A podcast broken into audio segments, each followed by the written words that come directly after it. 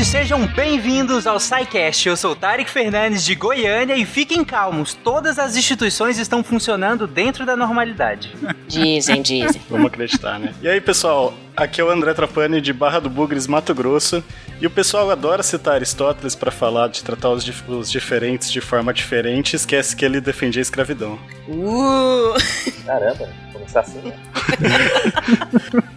Olá, aqui quem fala é o CA, diretamente da vila mais famosa do Brasil. Todos são iguais perante a lei, pero no mucho. A vila é do Chaves, né? A Vila Belmiro mesmo. Eu pensei nessa. Então essa é a segunda, a Vila Belmiro aí. El Chave de Ocho. Olá pessoas, aqui Fernando Mato Fencas, diretamente de São Paulo. Eu gostaria de dizer que o governo deve ser um governo de leis e não de homens. John Adams. Oi, pessoas! Eu sou Olivia Leite, diretamente de Juazeiro do Norte, no Ceará, e eu quero saber igualdade pra quem? É isso que eu quero saber, liberdade pra quem? Salve, salve, gente amiga da ciência. Mentira. É. Vocês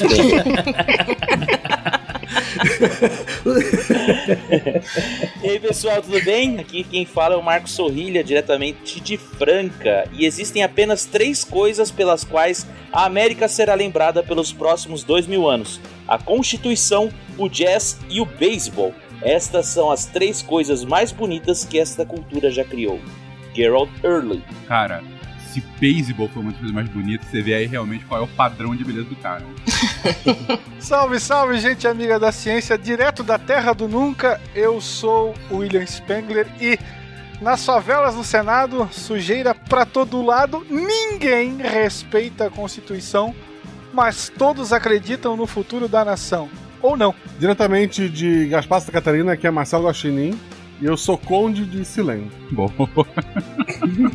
Você está ouvindo o Psycast, porque a ciência tem que ser divertida.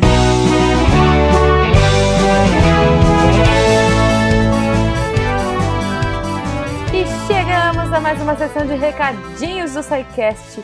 Eu sou a Jujuba e antes da gente ir pro episódio eu quero lembrar vocês ouvintes que o Cambly, o nosso super parceiro, tá aí nesse mês de fevereiro com uma promoção para você, nosso ouvinte que é VIP. Olha só. Então, se você entrar lá no cambly.com, C-A-M-B-L-Y.com e usar o código SciCastVIP ou clicar no link que está aqui no post desse episódio, você vai automaticamente ganhar uma aulinha grátis e um desconto especial. Então, cara, Lembrando, gente, a melhor plataforma para mim, assim, ó, de coração. Professores incríveis se conectando a você que quer aprender, sei lá, no nível que você tiver de inglês, a dificuldade que você tiver, a vibe que você quer de professor, o tema, putz, no horário que você quer, no dia que você quer, quantas horas você quiser, quantos dias da semana. Então, assim, é uma liberdade que para mim vale muito a pena. Então, se você ouvinte quiser conhecer o Cambly. Se você ainda não conhece, vai lá, clica, é a oportunidade. Esse mês de fevereiro eles estão com essa promoção e esse desconto VIP para vocês. Então entra lá, cambly.com, VIP e aproveita. Lembrando também que é graças a vocês, nossos ouvintes lindos, além do Cambly, claro, que o nosso programa, este e outros programas do Deviante estão no ar. Então, a partir de um real, se você quiser fazer parte da família Deviante, uh, PicPay, Padrinho e Patreon para ajudar a tornar a ciência mais divertida. E se você quiser trocar ideia com a gente, contato arroba naquele Fala que eu discuto maroto e arroba Portal Deviante nas redes sociais. Mas a melhor forma sempre aqui no post desse episódio para trocar ideias, gifs, dúvidas e sugestões com os nossos participantes do episódio, que eles ficam sempre ligados, tá bom? Então eu espero que vocês tenham uma ótima semana. Lembrando que lá no finalzinho sempre tem os recadinhos da Deb sobre os textos. Sim, porque além de todos os podcasts da casa, a gente também tem texto diário. A produção aqui não para.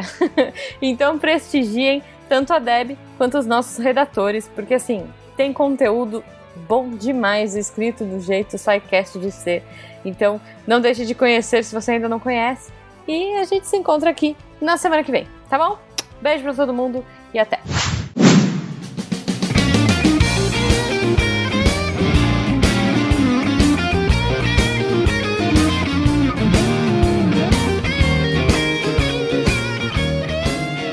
Bom, gente, esse é o episódio que é a continuação direta daquele primeiro episódio que nós falamos sobre constitucionalismo e Estado de Direito. E nesse primeiro episódio, tendo esse como segundo, nós falamos sobre o constitucionalismo enquanto ideologia e alguns conceitos, né, envolvendo o Estado de Direito, para justamente avançar para uma parte mais histórica de um momento ainda pré-Estado de Direito, onde direitos, deveres, normas pulverizadas se centralizaram no Estado absolutista.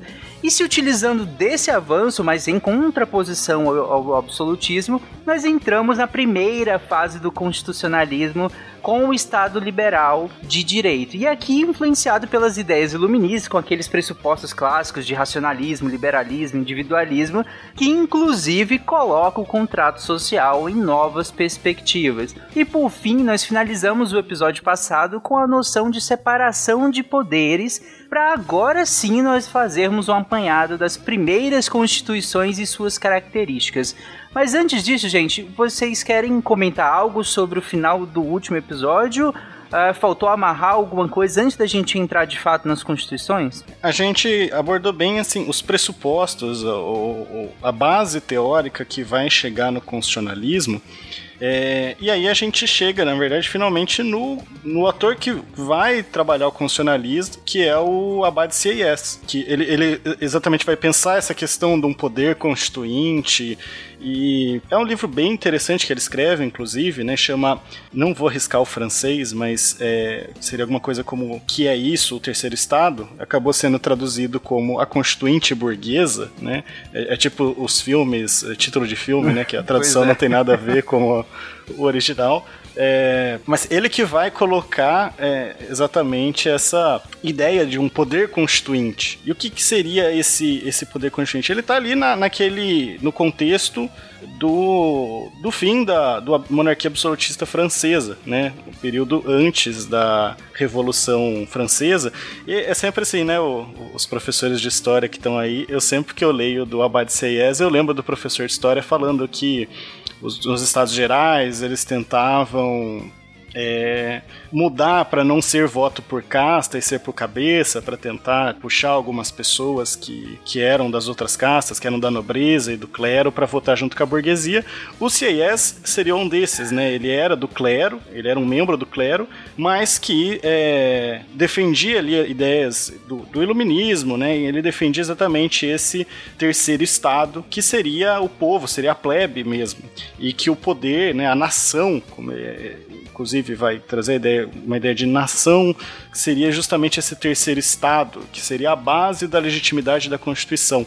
Ele fala, inclusive, assim, não é que tem que criar um poder constituinte. Para ele já existe esse poder constituinte, e esse poder constituinte, é, o, o, o monarca, na verdade, né, ele está indo contra, ele está desrespeitando esse poder constituinte que legitimaria o seu poder. Então, é, é, bem perto da base que a gente tem de poder emana do povo, né? É, a gente consegue visualizar isso bem, bem forte e não é à toa que essa obra é influente até hoje. Inclusive, recomendo aí para quem se interessar, a leitura não é uma obra muito comprida, é, também não é uma linguagem muito difícil. A Constituição Burguesa do Abad Seyes é bem interessante, conseguem achar aí facinho. Você fala que o monarca ele viola isso no sentido da própria existência ou alguma ação em si? Não, é, pelo poder absoluto, pelo exercício absoluto do poder, sem respeitar essa essa legitimidade, vamos dizer assim, esse, esse, essa origem do poder dele que vem do terceiro estado, né, que vem da, da burgue, do, não da burguesia, né, do, é, seria o, a, a, plebe como um todo, na qual está incluída a burguesia. É uhum. É interessante, inclusive, que o, o Sieyès ele é um dos poucos personagens que sobrevive à Revolução Francesa, né, a, dos grandes nomes, assim, ele é um dos, dos poucos que sobrevive todo o período da, da Revolução Francesa. É, mas seria basicamente essa ideia, Tarek, que diga assim, ó, já existe a Constituição, você não precisa escrever ela, e isso inclusive remete muito à, à Constituição inglesa, que não é escrita, né?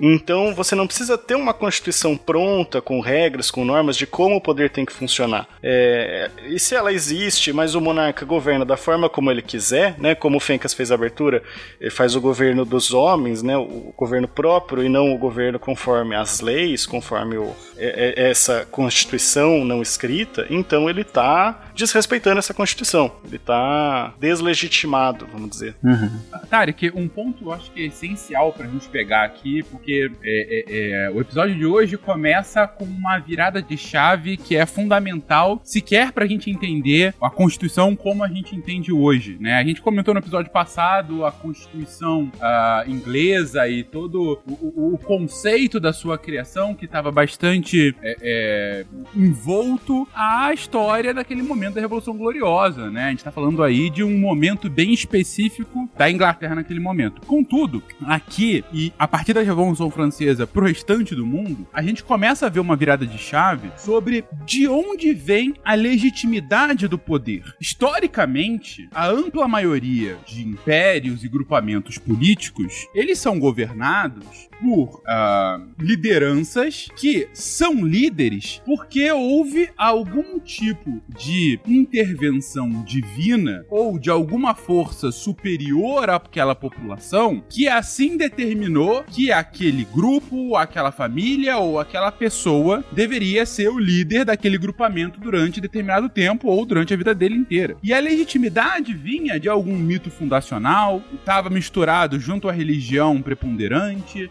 estava uh, de alguma forma incutida na própria natureza daquele grupamento político. Ora, se eu agora, nesse momento, decido fundar uh, o reino do Psycast, eu me declaro imperador, eu tenho que ter um motivo pelo qual vocês, meus súditos, acreditam que eu sou o imperador do Psycast. Não é só porque assim eu digo. Pode ser porque eu tenho força para fazer vocês acreditarem. Mas a minha força também, ela não é perpétua. Eu posso usar da força agora e amanhã ter uma revolução e eu morro. E aí? É, é, é isso não é duradouro. Eu tenho que estabelecer algum tipo de mecanismo para que a minha liderança seja o máximo possível em conteste. Para que, de fato, eu tenha um direito, nesse momento, quase que natural para ser assim o imperador. E para eventualmente, quando eu é, eu morrer e passar para um, um, herdeiro, ele também ter esse direito, ele também ter esse direito e continuar de alguma forma com uma hierarquia. E pode ser que meu herdeiro não tenha o mesmo poder que eu tive no início para instaurar isso. Então, por isso que eu tenho que, de alguma forma,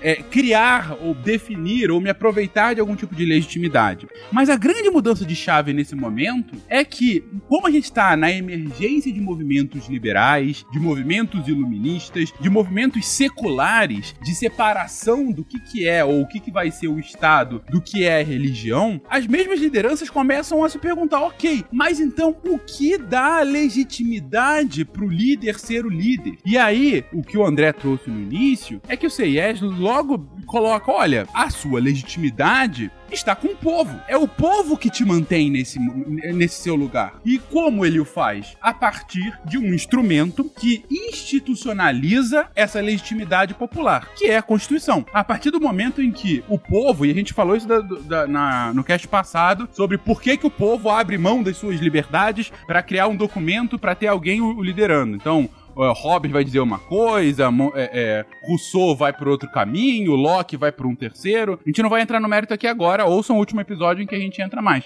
Mas o fato é, para o CIES, o povo tá criando. É, o povo permitiu que parte da sua liberdade natural fosse cedida e fosse cedida a partir de um mecanismo que faz com que a sua liderança, seja um imperador, seja numa república um, um, um primeiro-ministro, eventualmente um presidente, mas que essa liderança ela não seja absoluta, ela não possa fazer qualquer coisa, ela tenha um limite. Por quê? Porque o que limita essa liderança é a soberania popular, por meio da Constituição que cria essas constrições. Nesse sentido, a gente virou a chave. Agora, a soberania, a legitimidade da soberania não vem mais de um artifício divino superior, vem da própria vontade popular. Sobre o governo Fencas, eu queria dizer que pelo menos a gente tirou o Tarek.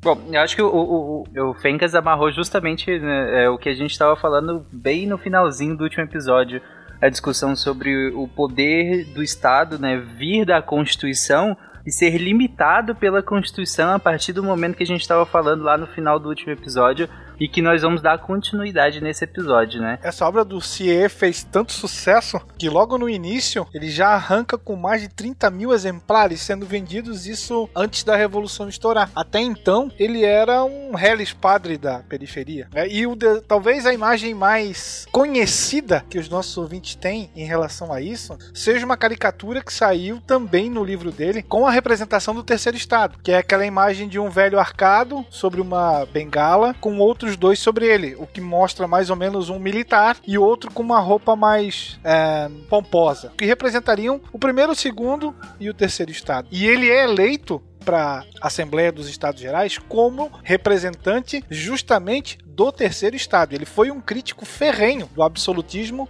e da organização social francesa da época. Sim, e é importante, é importante nós é, situarmos aqui que essa situação descrita pelo Fencas, né, ela se encaixa perfeitamente em estados como a França e a Espanha, por exemplo, e alguns outros estados da Europa. Se você for, vai, por exemplo, para Flandres, para os Países Baixos, ou mesmo para a Itália, a situação já é muito diferente, né, onde você tem os cenários republicanos que sempre conviveram ali em ilhas de absolutismo. Mas a crítica feita nesses estados onde se entra de forma muito forte é justamente de limitar este poder do Estado a partir de um, uma regra né, que seja que dê baliza para todas as outras regras do ponto de vista jurídico, é, à medida em que deve ser um documento, uma regra que vá limitar então este poder do Estado, para que esse poder do Estado já não avance mais sobre os homens. Aí quando eu te falo de homens, é, nós estamos falando sobre é, homens do sexo masculino, cristãos, né, que é muito muito do que essas primeiras constituições vão querer, é, de certa forma, dar a liberdade, né? Como a Lívia falou na abertura dela, para quem, para quê, né? A gente tá falando de um grupo muito específico que vai ser beneficiado é, das primeiras leis que vão garantir as liberdades, né? Então, mas elas só vão ser garantidas por causa dessa Constituição. Uhum. Bom, por falar nessas primeiras constituições, vamos entrar, vamos descrever essas primeiras constituições. Tem uma primeira que eu acho interessante de colocar, que ela não é tão conhecida, acaba sendo mais uma menção honrosa. É, pensando aqui nas constituições escritas, lógico, né? A gente tem a, a Constituição inglesa, que é uma, uma constituição é, baseada mais na tradição, nos costumes. Mas uma, talvez a primeira Constituição escrita é, seria a Constituição de Córcega, a Constituição da Córcega, escrita em 1755 e que era é, trazer algumas coisas que a gente demoraria muito para conquistar é, no Brasil, na Europa, em, outros, em, em, vários lugares que a própria Constituição francesa não vai prever. É, que é, primeiro, né, em primeiro lugar, já prevê a separação dos poderes, então é, seria a primeira Constituição a, a prever essa separação dos poderes. É, na prática era uma república, só que aí eu acho bem interessante, porque pela Constituição, a Constituição falava que a Córcega seria uma monarquia, só que a monarca seria a Virgem Maria. E isso é muito interessante porque é, é, é baseado um pouco na, na, ideia inglesa, né, que já existia, que já era disseminada, era inclusive defendida por algumas pessoas como Montesquieu, de que você tem uma monarquia parlamentarista, só que você coloca uma monarca que é bem simbólica mesmo, né, porque a, a Virgem Maria não vai ir para governar a Córcega, só que é interessante exatamente por ser uma mulher, né? Você coloca é, uma figura feminina na, no papel de monarca, no papel de símbolo, de representante daquela, daquele lugar, daquele estado. É, e isso reflete, inclusive, não é mera retórica, porque você vai ter, inclusive, o direito de voto das mulheres. É, então, várias conquistas, né? O, o, direito das mulheres vai demorar muito para chegar ainda nas outras constituições, e em 1755 já estava previsto ali na Córcega. É, seria até interessante, é uma constituição pouco estudada, para falar a verdade, pouco conhecida. Eu mesmo conheço mais como uma curiosidade, mas isso é bem interessante também. Ela fala aqui em o direito dos povos de definir seu próprio futuro, que é algo que a gente poderia fazer uma analogia com o que a gente tem hoje como um princípio do direito internacional, inclusive está lá no artigo 4 da nossa Constituição, que é a autodeterminação dos povos, que está é, tá muito ligado à ideia de que é, a cada povo cabe determinar a sua a sua nacionalidade, os seus costumes, né? Que vai ser muito lembrado, por exemplo, é, quando a gente vai falar de povos indígenas aqui internamente, ou a gente tem também a, a Constituição Plurinacional da Bolívia, também é muito, muito lembrada, que considera que a Bolívia são várias nações dentro de um estado e que essas nações elas têm esse direito à autodeterminação, também vem muito na ideia de não influência dos nos nos outros países, nos assuntos internos dos outros países, mas que, lógico, aqui não vai ter todo esse contexto que eu estou trazendo, que é algo muito mais recente, mas é, é, algo curioso de se ter uma Constituição, né? Entre outros princípios, né, que seriam interessantes aí que não apareceriam. E essa Constituição, de fato, ela vai influenciar depois Rousseau vai influenciar a Constituição, as outras constituições mas ela acaba essas, essas vamos dizer, conquistas, né? Acho que pensando pelo menos como uma pessoa do meu tempo consideraria como conquistas que já estavam previstas nessa Constituição e que desaparecem, né, por algum tempo. Uhum. Aí só vão voltar e de fato consolidadas, um pouco diferente do que está descrito aí, mas bem mais consolidada muito tempo depois, né?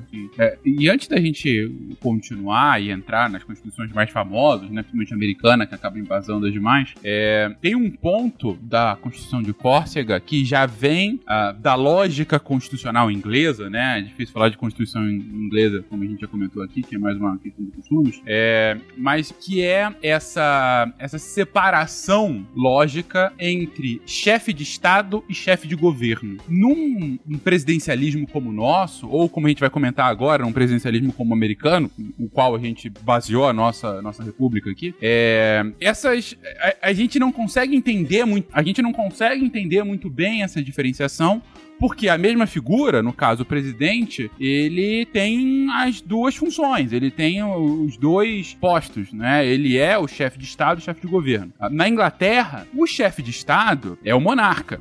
Hoje, e há alguns, algumas décadas, é a monarca. Só que essa faz alguma coisa. É um pouco diferente daquela de Cócega. Só um pouco. Não, não. É, é, ela não é uma figura tão figurativa como a de Cócega, que é uma coisa de imaginário, de fato, né? Mas, é, é, é, claro, ela tem uma função prática muito, muito maior, mas a função para construção daquele grupamento, e principalmente para um ponto tão singelo que às vezes a gente até não presta atenção, mas que esse ano, agora de 2020, a gente tá vendo o quanto de dor de cabeça pode causar. Para esse ponto, é uma beleza, é muito mais simples, que é a transição de poder. Nesses casos, essa separação é maravilhosa. Por quê? Quando você tem um chefe de governo e um chefe de Estado, significa que aquele grupamento ele tende a ter uma maior estabilidade do país como um todo, do grupamento político como um todo, porque independente de quem esteja naquele momento dirigindo os rumos do país, executando as funções,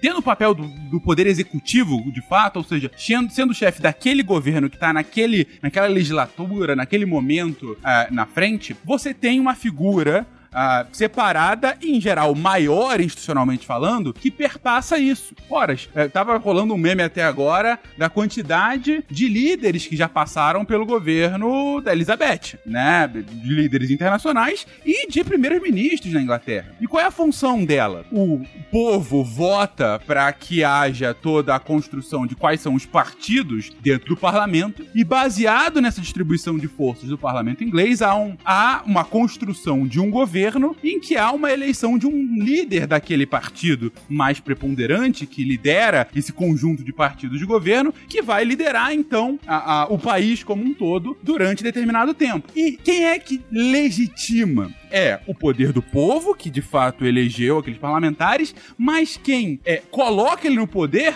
é o chefe do Estado é a, sempre que tem um novo primeiro-ministro da Inglaterra, é do, do, Reino Unido, perdão, é a rainha que vai lá e assim fala: "Você agora é meu primeiro-ministro. Eu ouvi a vontade da população e assim eu estou te dando esse povo". Pode ser que ela dê louco e não não coloque ele? Não, porque senão ela pode perder a cabeça, como foi no caso francês. Mas então ela ela tem essa função bastante é, institucional que parece pouco prática, mas que quando você não tem essa figura, e você não tem, ao mesmo tempo, um regimento constitucional muito claro sobre sucessão, pode cair no limbo.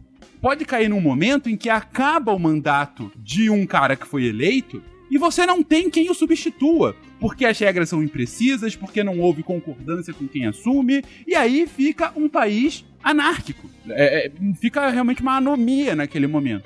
E eu falei, é isso que a gente viu. Claro, não num extremo tão grande, mas no maior extremo que a gente já viu agora nessas últimas eleições americanas. Por conta de leis de 200 anos atrás que não se modernizaram e que levaram um momento em que, ok, e se ele não aceitar? Porque esse foi o grande ponto. O perdedor não aceitou. Ah, e se ele não aceitar, e aí a gente vê o que, que acontece. E nunca tinha acontecido, até que aconteceu. E você não tem uma figura maior, porque a figura maior, em teoria, deveria ser a Constituição no caso americano. Mas se ela não prevê isso, entra as batalhas jurídicas. E entra essa, essa confusão de, ok, o que, que vem depois? Não é só isso, claro que não. E não, eu não sou um árduo defensor da monarquia por conta disso. Tô falando que, a partir disso, essa é uma vantagem em conteste, porque você tem de fato um chefe de Estado que vai garantir é, essa estabilidade muito maior do que se não houvesse. A, a, a, alternativa é caso você tenha leis muito claras sobre quem é que vai regular essa transição que é o caso aqui no Brasil. E isso é um, um, mérito muito grande nosso. Gente, o TSE é um órgão importantíssimo. É um órgão de Estado no Tribunal Superior Eleitoral. É um órgão de Estado e não de governo, que é regido, que é liderado a, em cargos rotativos pelos ministros do Supremo Tribunal Federal e que acabam coordenando esforços para, a partir das leis votadas e concordadas dentro da, da, da, Constituição e de leis específicas eleitorais, ele aplica essa legislação e, em determinados momentos, até estabelece algumas regras menores para que você tenha ciência de como é que vai ser o processo eleitoral, quem é que pode ou quem não pode concorrer, como pode concorrer, o que precisa apresentar, é, se não apresentar, o que, eu faço com ele. Ah, caso seja eleito e não apresente algumas regras, eu posso caçar esse mandato. Tá acontecendo um monte de, de município aí. Vários ouvintes podem estar em municípios que teve um, um prefeito eleito que não foi, uh, não foi validado pelo, pelo TSE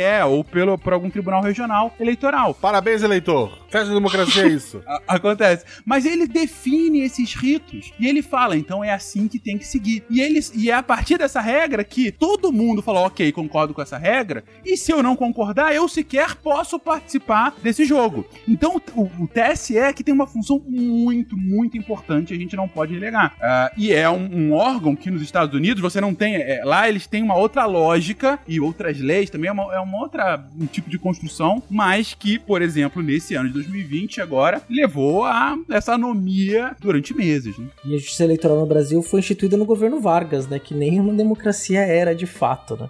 Foi durante a, foi a partir da Constituição de 34 que se estabelece uma justiça eleitoral. E mesmo na ditadura Vargas, a justiça eleitoral continuou operando. Né? E depois, obviamente, que com a redemocratização você tem um fortalecimento dessa instituição e a sua independência, como deve ser para garantir que as eleições serão livres, né? serão justas. Ou da, ou da forma justa, acho que é exagerar, mas da forma, pelo menos, é, dentro da legalidade que ocorra, que ocorra as eleições. Né? Direito e justiça não tem muito a ver, né? Exatamente. para dar um exemplo dessa questão, Fencas, que você tava falando da, da rainha, e é só para lembrar aquele uh, um episódio mais recente que o Boris Johnson foi pedir para a rainha para dissolver o parlamento e convocar novas eleições. Uhum. É, ele foi pedir para a rainha. Lógico que a rainha dificilmente ia negar, porque é um papel mais formal, né? Mas tem alguns outros casos que, que são interessantes da Áustria, que o primeiro-ministro, o vice-primeiro-ministro foi pego em escândalo de corrupção, Israel, e aí aproveitar fazer o jabá que tem um texto meu no portal Deviante que chama Crises Políticas no Parlamentarismo. Então, se vocês quiserem saber mais, dá uma lida lá. Agora, seria incrível se a quase centenária Elizabeth II resolvesse, nas palavras do deputado Fencas, meter o louco e dissesse: Não, não quero. Seria sensacional. Mas é, é, ela não faz isso porque, mesmo dentro da Inglaterra, há um movimento é, antimonárquico. Um movimento que flutua, né? Fala, pô, a gente gasta uma grana pra, pra, aquela, pra essa família fazer porra nenhuma. É, e assim, tem, o, tem seu mérito essa discussão de fato. É, é um gasto válido para manter, mas ao mesmo tempo tem essa função institucional que é fundamental, sem contar que tem uma função institucional não só no Reino Unido, como em outros países fora do Reino Unido, né? Fazem parte do Commonwealth. Lembrar, por exemplo, o caso do Canadá. O Canadá não tem um presidente, ele tem um primeiro-ministro. E o primeiro-ministro, ele só vira primeiro-ministro caso a representante, hoje é uma mulher também, a representante da rainha da, do, do Reino Unido no Canadá, assim o juramente. Então, eles institucionaram uma figura que é a, sabe, a, a figura que é o Reino Unido no Canadá, e isso desde sempre, desde que ficaram independentes e assim funciona lá. Então, assim, ela é chefe de Estado, não só do Reino Unido, mas também de vários outros países. Então, essa figura simbólica, ela é muito importante para uma população bastante grande ao redor do mundo. Se eu não estou enganado, eu acho que é, basicamente um terço da população britânica é antimonarquista, pelo menos do, do leve ao mais ferreio, né? Do, do, do, que discorda, mas, tu, mas né, talvez seja uma confusão grande demais. Vai aumentar assim que o príncipe Charles vira rei. Sim, com certeza. é, isso é interessante porque o, o chefe de estado nessa configuração ele acaba não. E aí, se vocês discordam, né? O chefe de Estado, nessa configuração, ele, ele acaba não acumulando o desgaste do chefe de governo, né? Então, em momentos de crise, como a gente está vivendo agora, da maior crise sanitária moderna que a gente viveu, é, o chefe de Estado ele pode fazer o seu papel de fato, né? Como a própria rainha já fez alguns pronunciamentos bem emocionantes e duros em alguns momentos. Então, é, porque ela não tá sofrendo o desgaste do Boris Johnson, de que tá lá tendo que lidar com a pandemia. E aqui eu, sem juízo de valor se ele tá fazendo isso de maneira boa ou ruim. É, mas pelo menos ela pode assumir esse papel de chefe de Estado e, e, servir como líder da nação, né? Enquanto em alguns outros países que, que a gente acabou concentrando no, numa figura só, tem países que essa figura está executando isso muito bem, ou em Nova Zelândia, e tem países que, que essa figura é inepta e completamente inexistente, né? como no Brasil. Mas enfim. Como na Terra do Nunca. Sim. Não, só para complementar que falaram de monarquia, eu acho engraçado que até alguns anos atrás, quando alguém falava, ah, esquerda, direita, eu respondia que eu era monarquista. Porque é uma resposta tão absurda que as pessoas paravam e me olhavam e a discussão acabava. Um dia, dizer que eu sou monarquista deixou de ser uma piada e começou a ser levado a sério. Inclusive, já vieram brigar comigo. Sim. Porque eu disse uma vez que isso não devia ser levado a sério aqui no Sequest. E desculpa a pessoa novamente, mas sim, era uma piada e infelizmente atualmente eu não posso mais dizer que sou monarquista. É, 2020, né? É. Mas Rainha Elizabeth, se você escuta o SciCast, um beijo pra você. Enquanto você estiver viva, eu sou a favor de você continuar. Com certeza ela riu quando falaram do Charles assumindo. riu. riu horrores. E, e o Charles saiu da sala. Ela só vai largar quando bater o Luiz XIV. É verdade. Com certeza no, no nosso túmulo. Não é terra que ele vai lhe dar como garantia, não. Pode escrever aí, que se ele não lhe pagar por uma semana, o senhor pode arrancar uma tira de couro das costas de Chicó. Tá, cabra macho. Assim aqui. Bom, gente, mas então vamos falar. Já, o Fenker já deu uma boa introdução aí. Vamos entrar na, na Constituição mais famosa de todas, que é a nossa querida Constituição Americana. A Constituição Americana é exatamente a, a Constituição que pega o sistema contrário, né? Que inaugura o sistema contrário do parlamentarismo, que seria o presidencialismo, em que você tem o chefe de Estado e o chefe de governo na mesma função.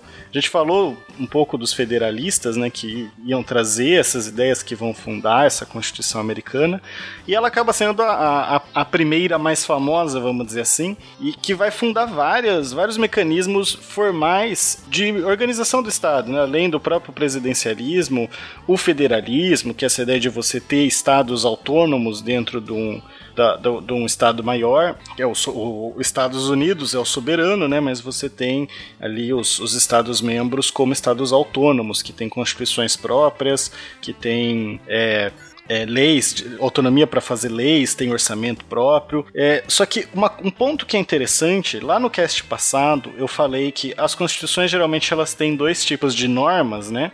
Sendo as aquelas que são mais formais, que definem a organização do Estado, é, a, é, definem a separação dos poderes, falam como que as leis vão ser aprovadas, assim por diante.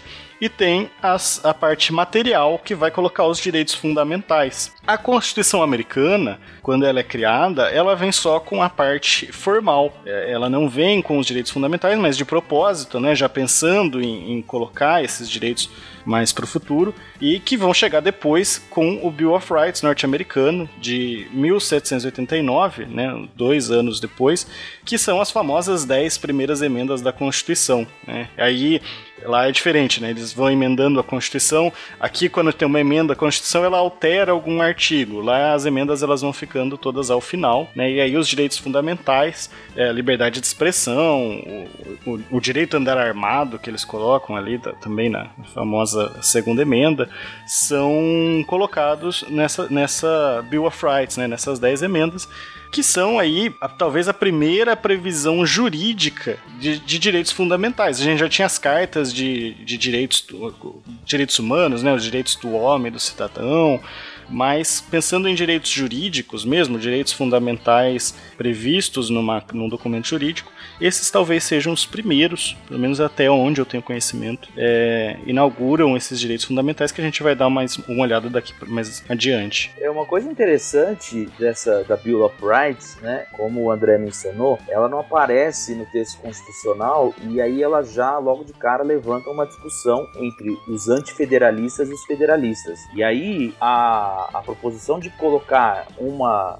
uma fazer o Bill of Rights, né? Uma carta com as as leis, as, digamos, os seus direitos fundamentais garantidos e tudo mais, ela vai ser colocada como condição para aprovação da própria Constituição, porque a Constituição foi escrita em 1787, aí ela precisava ser aprovada em nove dos 13 estados para se tornar a Constituição, porque na verdade já existia uma Constituição anterior a essa, que era é, justamente os artigos da Confederação é, da, e a União Perpétua dos Estados, porque os Estados Unidos se organizavam em forma de confederação desde 1781. É assim. Quando chega em 1786, começa a acontecer uma série de revoltas. Série não, mas tem uma revolta mais importante que acontece em Massachusetts. E aí os federalistas, né, que ainda não se chamavam assim, mas vamos chamar então os mais conservadores, começam a olhar para assim, a gente precisa fazer alterações nessa, nessa Constituição para a gente garantir certos funcionamentos aqui iguais para todos os estados, porque senão vai virar bagunça, vai, vai ter surgimento de lideranças locais em algum estado específico, que pode conduzir a algum levante, e aí eles chamam essa, é, é, é, essa constituinte, que na verdade, no primeiro momento, era para reformar a constituição que existia. Aí chegando lá, eles falam assim: não, vamos fazer uma nova, né? E aí eles começam não, a deliberar né? a respeito dessa nova, e aí tem um, dois grupos principais: uns que são mais a favor da centralização do governo, que depois vão ser chamados de federalistas, e outros que não, acham que esse é o primeiro passo para a construção de uma tirania. E aí, quando chega lá no final,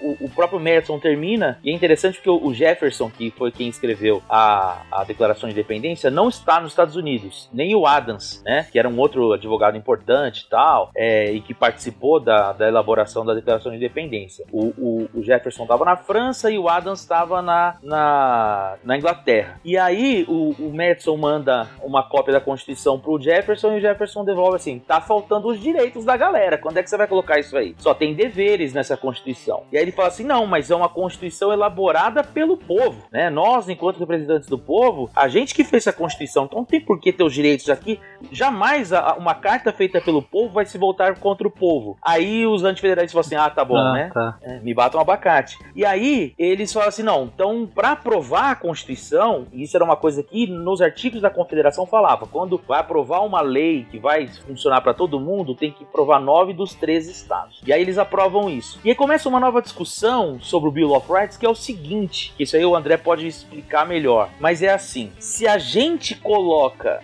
um direito natural em forma de lei, a gente exclui os demais direitos como direitos. Ou seja, a gente faz uma seleção entre o que é direito natural, que é direito de todo ser humano, que todo ser humano tem direito, a gente coloca isso no papel, nós podemos excluir os outros direitos como sendo naturais. E aí, como é que resolve isso? E aí tem alguns juristas que dizem que eles selecionam isso com a nona emenda, que diz o seguinte: nenhum outro direito natural que não estiver aqui pode ser ignorado. Então eles estabelecem quais são os, os principais, mas colocam uma advertência, ó. Mas se tiver algum outro direito natural aí que nós estamos esquecendo, ele não pode ser é, desconsiderado. E aí essa emenda acaba abrindo, é, não brecha, né? Mas ela, ela, ela abre um precedente para que no futuro outros direitos sejam incorporados e sejam vistos como direitos é, inalienáveis e tudo mais, como vai aparecer na 13 terceira, 14 quarta, 15 quinta emenda e depois no Civil Rights. É, só para deixar claro é, para o ouvinte, antes de entrar nessa questão dos direitos naturais, né, a confederação que o Sorrilha citou seria mais é, vamos pensar assim. Então você tem os estados, né? Você tem o, eu não lembro agora quais são os estados, então provavelmente eu vou falar algum errado. Qualquer coisa a Sorrilha corrige se achar que precisa. Mas sei lá, sei lá, você tem lá Nova York, você tem Ohio, cada um desses estados sendo soberano mas que eles entendem ali que tem interesses comuns, então eles formam essa confederação. Né? Então não é simplesmente uma autonomia desses estados, mas realmente uma soberania. É, mas eles têm ali, fazendo uma analogia bem entre aspas, vamos pensar tipo uma União Europeia, ali você tem uma união, lógico, eu estou sendo completamente anacrônico, mas só para o ouvinte entender, né? E, e aí os estados continuam soberanos. Aí com a Constituição eles falam, não, vamos formar aqui os Estados Unidos da América, né? Então vamos nos unir em uma união, né? Essa, e aí os Estados Unidos vão ser soberanos e a gente, cada estado vai manter um certo grau de autonomia e exatamente a Constituição que vai dizer qual esse grau de autonomia, né? Por que que, sem pensar historicamente, né, pensando só juridicamente, por que que os Estados Unidos, os estados têm mais autonomia do que aqui no Brasil? Porque a Constituição deles dá mais autonomia do que a nossa Constituição dá aqui aos nossos estados, né? Aproveitando essa questão do, dos direitos naturais, é, vamos puxar lá é, do, do cast passado, né? Então lembra principalmente o Locke, né? Locke, então, ele falava do, dos direitos à liberdade, todos os homens nascem é, livres e iguais, e aí, então, dessa, dessa liberdade ele acaba decorrendo a propriedade, né? Se eu sou livre, eu sou dono de mim mesmo, então aquilo que eu produzo com o meu trabalho, com o meu esforço, é naturalmente a minha propriedade. Então, são esses, esses direitos naturais, são direitos que nascem com o ser humano e que é a função do Estado, né? O contrato social do Locke que vai trazer exatamente isso. É a função do Estado proteger esses direitos naturais. É, e aí a discussão dentro do racionalismo é, era exatamente essa. Olha, a gente precisa, primeiro, né? A gente precisa de uma segurança jurídica, a gente precisa, ou seja, a gente precisa de uma previsibilidade, a gente precisa saber que esses direitos estão sendo garantidos e a gente precisa realmente ter algo ali para limitar o poder de Estado, para falar para o Estado, olha, você tem que cumprir isso aqui. Então esses se começa a ideia de positivar esses direitos naturais, ou seja, de colocar esses direitos como direitos, é, aqui no nosso caso, escritos, né? O, o direito positivo não quer dizer que é escrito. O direito positivo ele quer dizer simplesmente que é, ele foi afirmado, ele foi expresso. Você começa essa ideia de trazer os direitos para dentro da Constituição para você assegurar eles, né? Para você conseguir ter uma base jurídica, mas gera exatamente esse problema, né? Você, a partir do momento que você escreve, você está limitando. É, mas tem uma questão também que normalmente, por exemplo, quando a Constituição garante liberdade de imprensa, você não vai ter na Constituição quais são os limites dessa liberdade ou o que pode ser considerado quebra desta liberdade. Você vai ter normalmente uma lei específica, aí ela é feita, pelo, no caso dos Estados Unidos, ela é feita por cada um dos estados. É, no caso do Brasil, na, logo depois da Constituição, bastante tempo depois da Constituição, foi criada uma lei de imprensa que regulamentava, por exemplo, Aí, no caso dos países que vão codificar o seu direito, né, vão colocar eles em códigos no papel por escrito, você vai ter leis muito específicas. Então, código civil, código comercial, código penal, e aí e leis específicas que vão é, regulamentar aquilo que a Constituição prevê. Então, se a Constituição da liberdade de imprensa então a legislatura vai ter que criar uma lei que dê conta de atender esse dispositivo constitucional. Às vezes a gente ouve falar pela imprensa, por exemplo, ah, o dispositivo constitucional. Normalmente esse dispositivo constitucional ele normatiza, ele baliza o que a lei que vai ser específica daquele item vai ter que é, regulamentar, por exemplo. Né? Então você não vai ter tudo dentro da Constituição. Você pega a Constituição brasileira atual de 80, ela é gigantesca, é um livro grande. Só que você não tem todas as leis que previnem, por exemplo, crime de imprensa. Crime, você tem uma lei específica que regulamenta o que é um crime de, contra a liberdade de expressão, o que é um crime de imprensa, por exemplo. Né? Até então... aproveitar a fala do CA para adiantar aqui um ponto. que qual que é o papel desses direitos fundamentais? Hoje a gente pensa um direito fundamental e a gente já pensa assim, ah, essa lei vai contra o meu direito fundamental, portanto ela é inconstitucional. Mas nesse momento, é, nesse primeiro momento que a gente vai chamar aqui de Estado liberal, de direito, é, esses, essa Constituição ela não tem essa força ainda, tá? Então, essa lei que vem regulamentar o poder legislativo, ele é soberano, ele expressa a vontade do povo. Então, é, não tem essa ideia de, olha, tá ferindo aqui a minha liberdade de imprensa, então essa lei, essa lei não pode prevalecer. Né? Tanto que, bom, a gente tinha ali, ali o direito à liberdade, a gente tinha igualdade, mas a gente tinha escravidão. Então, é, lógico que concepções diferentes de liberdade e igualdade, mas essa noção de, do, do, direito fundamental invalidar uma lei ou até permitir que você releia uma lei, ela vai vir só mais para frente. Ok, então eu só limito o que o Estado pode fazer em relação àquele assunto que esse direito fundamental está discorrendo sobre. Então eu só falo o que não pode fazer. Eu limito como o governo pode fazer aquilo, como o Estado pode fazer aquilo.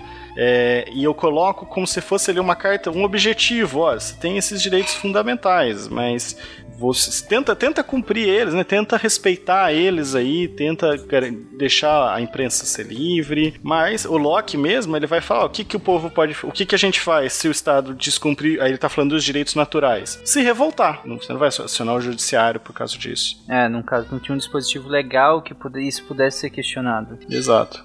É até difícil pensar num dispositivo legal assim, né? É, e aí a gente entra em algumas discussões que são extremamente recentes, né? É, toda a discussão sobre direito à manifestação, por exemplo. O que é o direito à manifestação? É você poder livremente se organizar, é, é, ir individualmente ou se organizar num grupo e demonstrar de alguma forma a sua discordância com algum ponto que lhe é, uh, uh, que lhe é caro de alguma forma, né? É, e aí acaba emergindo debates subsequentes com agendas muito claras, né? Sobre qual é o limite da manifestação, né? Que por alguns lados, uh, por um lado, alguns colocam, ah, o limite é a violência. A partir da violência você perde. Não pode quebrar vidraça. Exatamente. A partir da violência você perde a razão. Você tem que se manifestar assim, mas sempre pacificamente. E por outros falam, mas é, que violência, a violência maior é da manifestação ou é a que está causando esse tipo de, uh, de revolta, né? Quando morre alguém uh, de algum grupo específico e a morte é, sei lá, causada pelo próprio Estado, ou por inação ou por ação excessiva. É, eu não posso me revoltar de forma violenta porque eu tenho que me, me resguardar. É claro que assim, a gente não tá aqui para entrar numa conclusão, cada um vai ter um, um, um pensamento sobre o tema. Mas o ponto é que é até difícil você colocar isso como um dispositivo legal, sabe? Para falar, olha, se tá errado, dá um reset. Isso não existe, né? Não, é assim que, que, que funciona, até porque isso provavelmente também seria utilizado politicamente e sempre as coisas estariam erradas. É, então,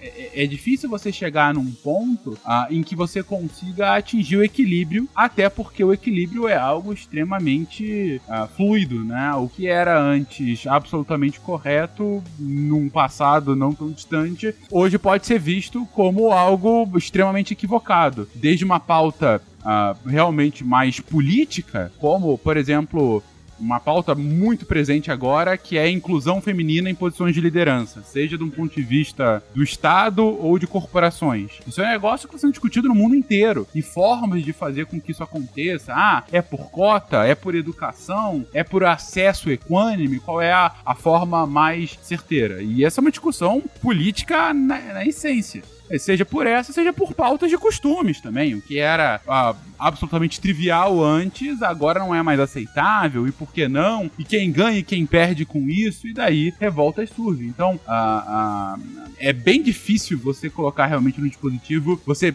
prevê formas legais de manifestação e de demonstração de insatisfação com o poder, né? Tanto é uhum. é assim que a gente já tá aí indo pra...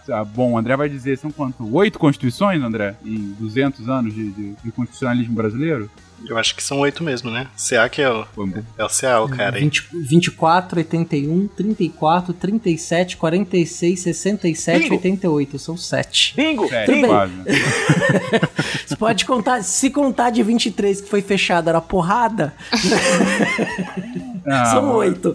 Eu lembrava que tinha essa oitava que alguns contavam, outros não, mas. Finge que eu também lembrava e falei isso por conta disso. Se contar da mandioca, são oito. Agora, se não contar da mandioca, são sete. É uma coisa interessante de se mencionar a respeito da Constituição norte-americana e que aí pega um pouco do que o, o André mencionou, né? Explicando a questão da confederação e com o que o Fencas falou sobre a eleição, né? Lá dos Estados Unidos. É porque assim. É, a gente tem que pensar que um grandes, dos grandes baratos da Constituição dos Estados Unidos é que é a Constituição que cria o país, né? É diferente do que a gente pensa aqui, ah, o país se reuniu para fazer uma nova Constituição. Não, não existia os Estados Unidos da América. Aliás, esse nome é dado na abertura da Constituição, né? We the people of the United States of America, né? Então assim, nós o povo dos Estados Unidos da América e aí esse nome fica, né? E aí, então assim, é a Constituição que cria o país. Então assim, essa é uma, é uma coisa diferente do que a gente está pensando. E aí, como o André mencionou, é, os estados, que antes eram países, digamos assim, eles vão abrir mão da, da sua soberania, mas para fazer. E aí surge a figura de um novo soberano, né? Que vai representar o poder executivo, um congresso, porque o congresso já existia, né? Na, na, na época da confederação. Não existia o poder executivo e nem o poder é, judiciário. E aí, então, eles abrem mão dessa soberania, mas não abrem mão da autonomia. Então, por isso que a Constituição é bastante vaga para que esses estados topassem entrar no país, né? Nesse novo país. Então, assim, ah, mas e tal lei que fala sobre tal coisa? Você que decide aí no seu estado. Afinal de contas, a partir de agora, todo estado também é dividido em três poderes, como agora. Então a gente escuta aí: ah, o Trump entrou com uma representação na Suprema Corte da Pensilvânia. Porque sim, cada estado tem a sua Suprema Corte. Né? Então, assim, cada estado tem o seu poder judiciário, cada estado tem o seu poder legislativo, cada estado tem o poder executivo. Assim, eles pegam o modelo que eles criaram e replicam para todos os estados. E então, assim, como é que faz para eleger o presidente? Ah, tem que votar de tal dia, tal dia, junto os votos dos estados, que é cria o colégio eleitoral. Mas como é que vai fazer para votar? Cada estado define. Então, assim, eles vão jogando para os estados essas as formas como eles vão fazer. Então, tem estado hoje que decide, vou votar no papel, o outro, ah, votar em urna eletrônica e tal não sei o quê. Então, quando assim, é, é, aí o Fencas falou assim: ah, mas e se o cara não quiser sair do poder, ele pode não sair? Não é exatamente assim, né? Tanto é assim, tem muito barulho porque é o Trump e tem muita desinformação aqui no Brasil, mas tudo seguiu exatamente conforme o figurino até agora, tirando ele não aceitar, né? Que é a mesma coisa, ah, a, a, mas a Constituição não fala nada se o vencedor não se o derrotado não aceitar. Assim como ninguém fala que a, que a Rainha Elizabeth não pode aceitar o, o primeiro-ministro, né? Assim, mas existe coisas que são previstas, então, por exemplo, dia 8 de dezembro, todo mundo ratificou o resultado das eleições. Dia 14 de dezembro, se reuniu o colégio eleitoral, né? Tô falando aqui torcendo para não, pra não envelhecer mal a minha fala, né? Mas aí o colégio eleitoral ratifica. E aí, depois que o colégio eleitoral ratifica, o, o Congresso vai confirmar no dia, é, dia 6 de janeiro. Então, assim, aí você fala assim: é, é, existe. A Constituição tem glitches dentro da Constituição que lá no dia 6 os caras podem se reunir e nomear o Trump. A Constituição dá, dá essa brecha, mas assim, nada disso nunca aconteceu, entendeu? Então, assim, é, o, do que está previsto, as coisas têm encaminhado mais ou menos como, como manda o figurino, né? Então, é, mais, mais uma vez, que o que, é, o que importa é isso. Cada estado tinha a sua autonomia. Então, para poder topar entrar nesse, nesse país novo que estava sendo criado pela Constituição, algumas coisas foram deixadas a cargo dos próprios estados. Ó, vocês que definem isso, né? Isso aí é. E, e, as, principais, e as principais confusões que dão lá nos Estados Unidos é justamente sobre o quanto a União intervém dentro da, da, da, da autonomia de cada estado. Isso está, por exemplo, na Guerra Civil. A discussão da Guerra Civil não começa sobre a escravidão, começa sobre a União interferindo no direito ou não dos estados que tinham escravidão permanecerem tendo ou não. Né? Então, assim, olha, não venha mexer aqui no meu direito de ter escravo. Direitos entre milhares de aspas, pelo amor de Deus. Né? Mas aí, é, é, ou seja, sempre essa, essa tensão que é provocada é a respeito de quanto a União pode interferir nessa autonomia. Eu só queria deixar isso aqui, como bem o André lembrou, pode tenha algum ouvinte que não, que não quando fala assim, ah, Confederação dos Estados Unidos e tudo mais, mas é só para esclarecer. Então, assim, a Constituição vai forjar esse país, e aí para aceitar entrar nesse país, o que aconteceu? A autonomia acabou sendo garantida para cada estado, e é por isso que tem tantas leis diferentes dentro dos estados, desde como se vota a consumo de drogas ou a, a, a pena de morte. Caro ouvinte do futuro, se o Trump tomou o poder aí, vai lá no cast, no post e comenta, sorrilho ingênuo. é, assim, existem mecanismos. Mas isso que é mais engraçado é isso, assim, existem mecanismos legais que prevêem que ele consiga, por exemplo, convencer deputados e senadores a votarem nele, entende? Nunca aconteceu. Mas assim, e aí por isso que aí existe uns, uns correspondentes, entre aspas, né? Que ficam falando, não, a eleição não acabou e não sei o que, porque o Trump pode ganhar. Porque mais bizarro que possa parecer, ok, né? Sim, ele pode convencer os deputados a votarem e acabou. Mas assim, isso abriria, isso aí iria numa. jogaria para uma. Mas não é uma terra sem lei. Jogaria para uma discussão na Suprema Corte, envolveria inclusive é, é, estados que se rebelariam que é muito difícil que um, que um congresso top fazer isso, entende? Eu li numa fonte confiável aqui do Brasil, hum. ele vai revelar a área 51 que os aliens vão legitimar o poder dele. É a Confederação Estelar, né? É, eu queria aproveitar o, o, ponto que o Sorrilha colocou do a Constituição inaugura um novo estado, ela cria um estado, né? Inclusive pensando aqui em poder constituinte, né, o que a gente chama de poder constituinte originário, esse que cria uma nova constituição, ele é juridicamente limitado. Ele não, ele pode fazer o que ele quiser, né? O que ele fizer. Tem teses contrárias, tem um autor, Otto Bakoff, que fala da normas constitucionais e inconstitucionais, mas é bem minoritário, né? O que a gente entende dentro do direito é que as normas do constituinte originário, elas, elas valem, porque o poder constituinte originário, ele, ele é ilimitado, então toda norma da Constituição originária, ela é inconstitucional, ela é constitucional, automaticamente constitucional. O que pode ser inconstitucional é uma emenda constitucional, né? Mas, por exemplo, aquele artigo que diz que numa mesma legislatura o, o presidente da, do, da, da, Câmara dos Deputados ou do Senado não pode se reeleger, ela, do, ela não pode ser considerada inconstitucional, ela tem que ser aplicada, né? Um exemplo aqui completamente aleatório, né? No... Mas pera lá, você tá né, atentando contra a estabilidade dos poderes. Tô inventando, assim, não sei se eu fui muito longe, mas ninguém ia pensar nisso, né? Em, em, em tirar esse ah. dispositivo, falar que é inconstitucional.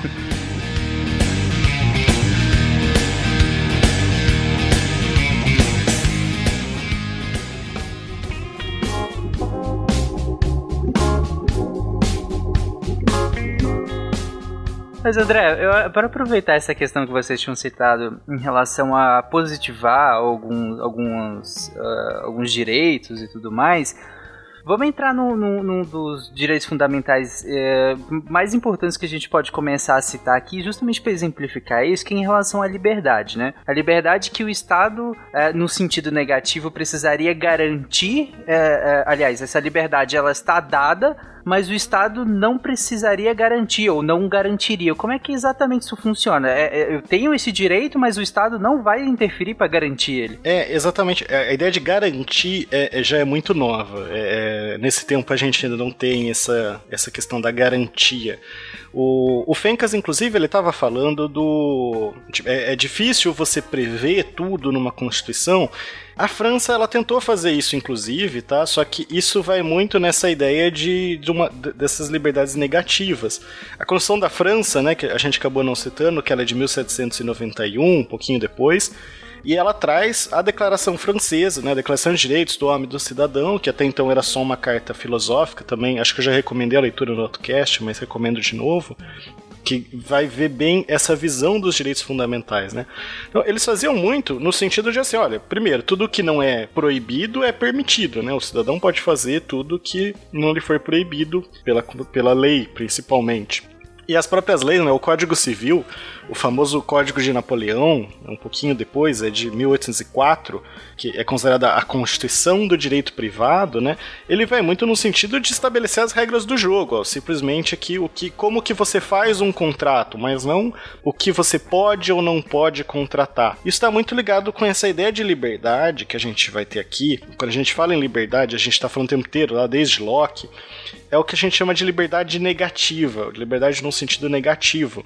É seguinte, você tem liberdade, você tem liberdade de expressão, você tem a, a, a, imprensa tem liberdade de imprensa, você tem liberdade de locomoção, né, a famosa liberdade de ir e vir, você tem liberdade de crença, de consciência, mas assim, você tem o Estado não vai fazer nada para garantir isso. O que o Estado, o, o, dever do Estado é não interferir nessa liberdade. É, tipo, eu não vou te, te censurar, né? Eu não vou é, censurar a imprensa, eu não vou te obrigar a seguir uma religião. Mas se você está sendo, se outras pessoas estão atrapalhando a sua liberdade de expressão, lavo minhas mãos, não é papel do Estado. Então, nesse sentido de liberdade negativa.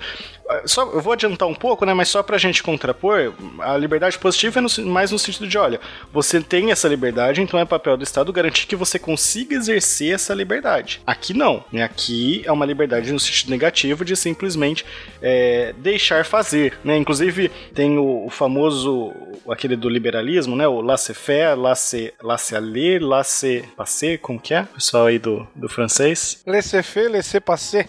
É, então... Então você tem aí a, a força dos contratos é algo muito forte. O Código Civil, né, o Código Napoleão, ele vem muito com a ideia de assim, qualquer qualquer situação que apareça para o juiz, ele simplesmente vai abrir lá, vai estar tá lá no código e o juiz consegue resolver. Qualquer pessoa do povo, na verdade, conseguiria resolver aquilo. Nesse sentido, porque o contrato é ilimitado, né? O contrato é ilimitado. Você tinha ali algumas possibilidades de anular o contrato, que é só quando a sua vontade de fazer aquele contrato estava viciada, né? Ou seja, a pessoa apontou uma arma na sua cara e mandou você assinar, é, que é a coação, né? Ou então algumas outras hipóteses, o erro, você, você errou quando você achou que estava contratando uma coisa, não era bem aquilo, mas bem limitado assim. E aí, o que está sendo contratado, né? É, dado que as pessoas são livres e iguais e que um contrato é um acordo de vontade entre pessoas livres e iguais, então esse contrato é obrigatório, né? Tem força, é uma força obrigatória, né? O que eles chamam de pacta sunt servanda, né? Os, os contratos têm que ser cumpridos. Os contratos fazem lei entre as partes. É, e aí, um, um, exemplo que eu sempre gosto de trazer é o Mercador de Veneza, né, também retratado no Alto da Compadecida, que é, ó, eu dou aqui uma tira de couro é, da, do, do, meu corpo em garantir esse contrato. Beleza, você, você contratou, você era livre para contratar, você sabia o que. No caso do mercador de Veneza mesmo, né, ele sabia o que estava contratando, ele era um mercador, ele sabia dos riscos, ele aceitou, então aquilo está valendo. Não tem. O Estado não vai intervir nesse contrato porque é uma liberdade negativa. Ele, ele tem que deixar as pessoas contratarem. É, e não há noção de, de violação de direitos humanos ainda, né? Não.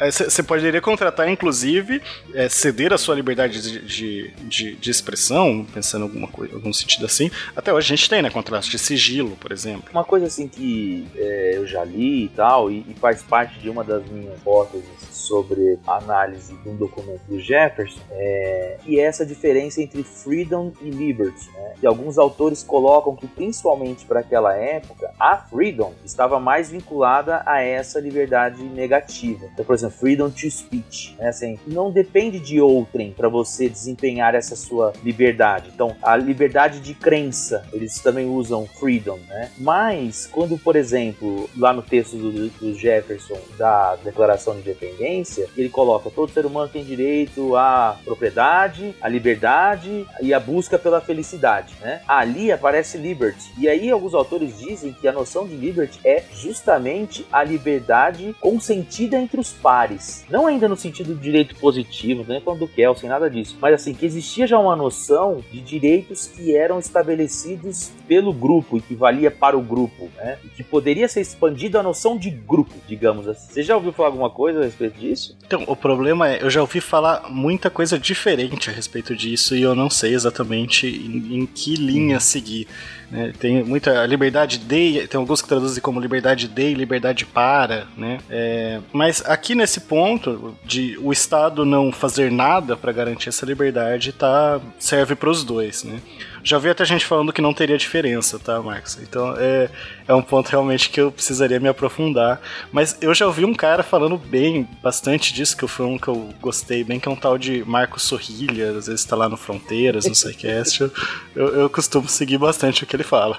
Não, então, assim, é porque sim, que eu li assim, para os homens daquela época, né? Então pensando nisso, assim, que a gente tá falando da Constituição dos Estados Unidos, negócio que há 200 anos foi feito, mais até, se vale ainda ou não vale ainda. E aí toda vez que eles vão remendar a Constituição, eles falam isso, a gente tem que entender qual é o espírito dos pais fundadores. Isso é meio impossível, né? Mas aí, uma das leituras que se faz é que eles tinham essa, essa diferença, né? Que eles colocam entre freedom e, e liberty. E aí, claro, né? Assim, mas só tô trazendo essa discussão para a gente pensar é, é, como para eles era uma experiência extremamente nova. Até, por exemplo, a escolha de deputados, a escolha do presidente, né? No voto voto direto ou indireto? Por que, que não faz voto direto como a gente faz aqui e tal? E pensar que é num momento em que de fato era o rei da Inglaterra quem nomeava o primeiro-ministro, não era como agora, ele aceita, né? Ele era nomeado pelo rei. Então, assim, é, só tentando expandir essa, essa noção de que essa noção do, do que é direito natural, é do que é, eu posso falar, não posso falar. Por exemplo, tem uma discussão hoje, basicamente, a primeira e a segunda emenda. A primeira, a primeira emenda é a liberdade liberdade de fala, a liberdade religiosa, é a liberdade de expressão. A segunda emenda é a liberdade de carregar armas. Aí, quem é pró-arma fala o seguinte: então, quem é pró, pró anti-arma fala assim: é, por exemplo, ah, você não pode carregar arma, porque o que eles falavam naquela época era mosquete. Hoje em dia, o cara tem uma subautomática, uma metralhadora de grosso calibre, de uso do exército que ele pode comprar. Não era isso que os pais fundadores estavam falando, né? Aí, quem é pró-arma fala assim: é, mas quando eles deram liberdade de imprensa, não existia blog, não existia podcast. Então, assim, não era disso que eles estavam falando, né? Então, isso abre uma, uma discussão para entender o espírito da época que leva a discussões sem fim, né? Essa é uma discussão da hermenêutica que é bem complexa também de entrar.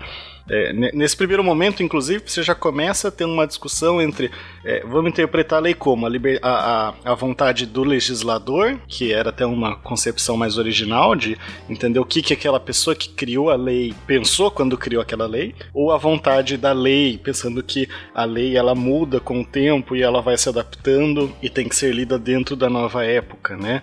É, eu sempre cito como exemplo a gente pensar o crime de sedução, que é, por mais bizarro que seja, estava no nosso Código Penal até 2005 ou 2009, não sei, que é seduzir Sério? mulher honesta. Né? O que era uma mulher honesta em 1940, o que é uma mulher honesta em 2005, se é que faz sentido a gente pensar. O que é seduzir, né? Uhum. é, dizem que é por isso que o Lula foi preso, né? Por roubar nossos corações. Mas, e você sabe que, que, então assim, minha última, tá? É, pra não alongar, senão vou ficar aprendendo aqui todo mundo nessa discussão. Porque existia essa discussão, por exemplo, entre o Jefferson e o, e o, e o Madison sobre se essa Constituição que estavam fazendo ia durar para sempre ou se ela deveria ser revista sempre. E o Jefferson falava o seguinte, que a cada mudança de geração, e ele entendia 20 anos, a Constituição deveria ser refeita, porque ele achava que você não deveria fazer com que, que fazer uma um, um, a geração futura seguir o que a Constituição foi feita pela geração do passado era o mesmo que obrigar alguém a usar o terno de quando ele era criança, quando adulto. Né? Então ele achava que a lei devia ser refeita sempre, porque a lei era sempre a representação do pacto de um determinado grupo num determinado tempo. E o Madison e outros que acabaram sendo vitoriosos nessa discussão entendiam que não, que a lei era um pacto das gerações, do, era um pacto entre as gerações do passado com as gerações do futuro. Né? Tá isso,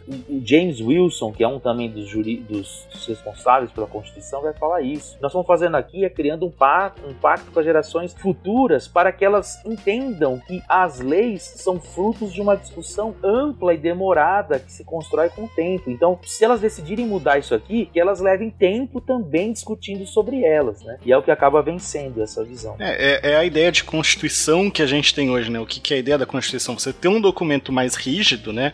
A ideia da a Constituição rígida, é, que você não consiga mudar ou tenha mais dificuldades para mudar, né? No nosso caso, por exemplo, tem coisas que a gente tem artigos que não podem ser podem ser mudados, mas não podem ser suprimidos, né? Dispositivos que não podem ser suprimidos, como os próprios direitos fundamentais.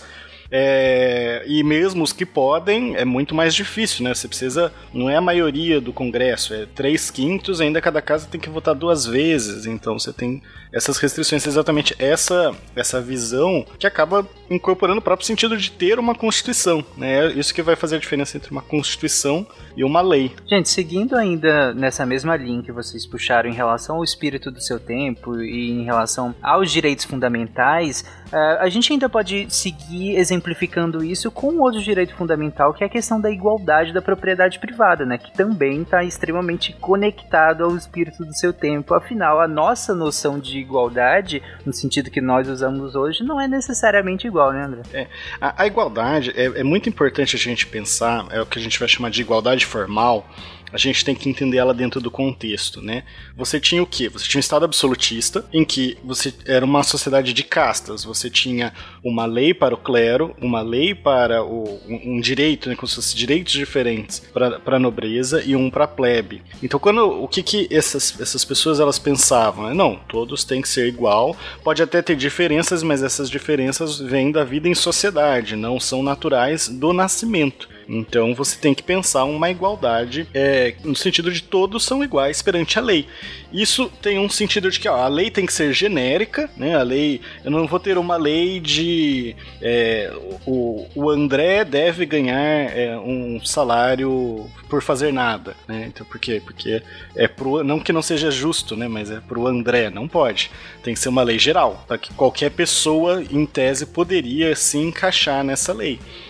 É, e que, então, você não vai ter essa diferenciação de castas. Lógico, você tem aqui, né, até fazendo um, um parênteses, você tem o próprio voto censitário, que a gente poderia pensar, bom, o voto censitário, a ideia de que você só pode votar se você tiver propriedades ou se você tiver riqueza, isso não quebraria essa ideia de igualdade formal? Não, né, não na, na mente deles, pelo menos, né, na visão deles, porque qualquer pessoa poderia, qualquer homem, na verdade, né? Se você for mulher, não, mas aí você está vinculado ao seu pai ou ao seu marido, então você estaria representada na visão deles, lógico, né, gente? Então a, a lei é igual para todos, ela é geral. Qualquer pessoa, em tese, pode conseguir propriedades, pode conseguir dinheiro e votar. Mas é, é, a gente costuma pensar isso como uma coisa meio retrógrada, né? Não considerava as diferenças, achava que todo mundo era igual, botava todo mundo na mesma caixinha mas a gente tem que lembrar dessa, dessa questão que eles estão quebrando exatamente com a sociedade de castas. É, esse é um ponto,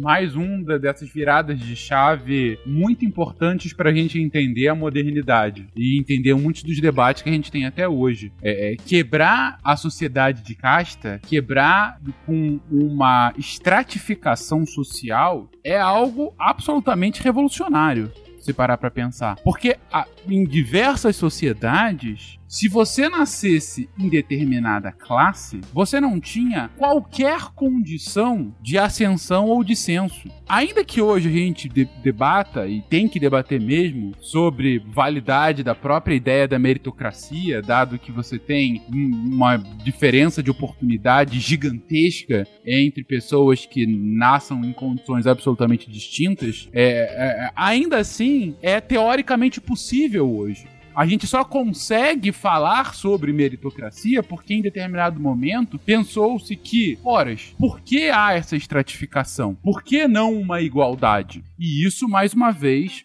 fruto desse momento em que o individualismo e o liberalismo são o carro-chefe da mudança político-social da Europa, dos Estados Unidos e depois do restante do mundo. Ou seja, essa sociedade que é criada no final do século XVIII e século XIX, que é instituída via a Constituição Americana, via a Revolução e depois a Constituição Francesa, via todas as revoluções burguesas do século XIX uh, e de todas as alterações sociais, as, as revoluções sociais que a gente tem no mundo durante o século XX, elas são frutas desse pensamento, que é um pensamento uh, muito disruptivo para antes de, desse momento. E é algo que é basilar para qualquer democracia liberal que a gente conheça. Mais uma vez, em momento algum isso quer dizer igualdade de condições. É, aqui Uhum. a gente não tá fazendo uma ode à meritocracia. O que a gente tá comentando é que, de fato, quebra-se a possibilidade de uma sociedade de castas, de uma sociedade institucionalizada de castas. Você pode fazer uma crítica para diversas sociedades hoje em dia que, na prática, acaba sendo muito de casta mesmo, porque ascensão e descenso social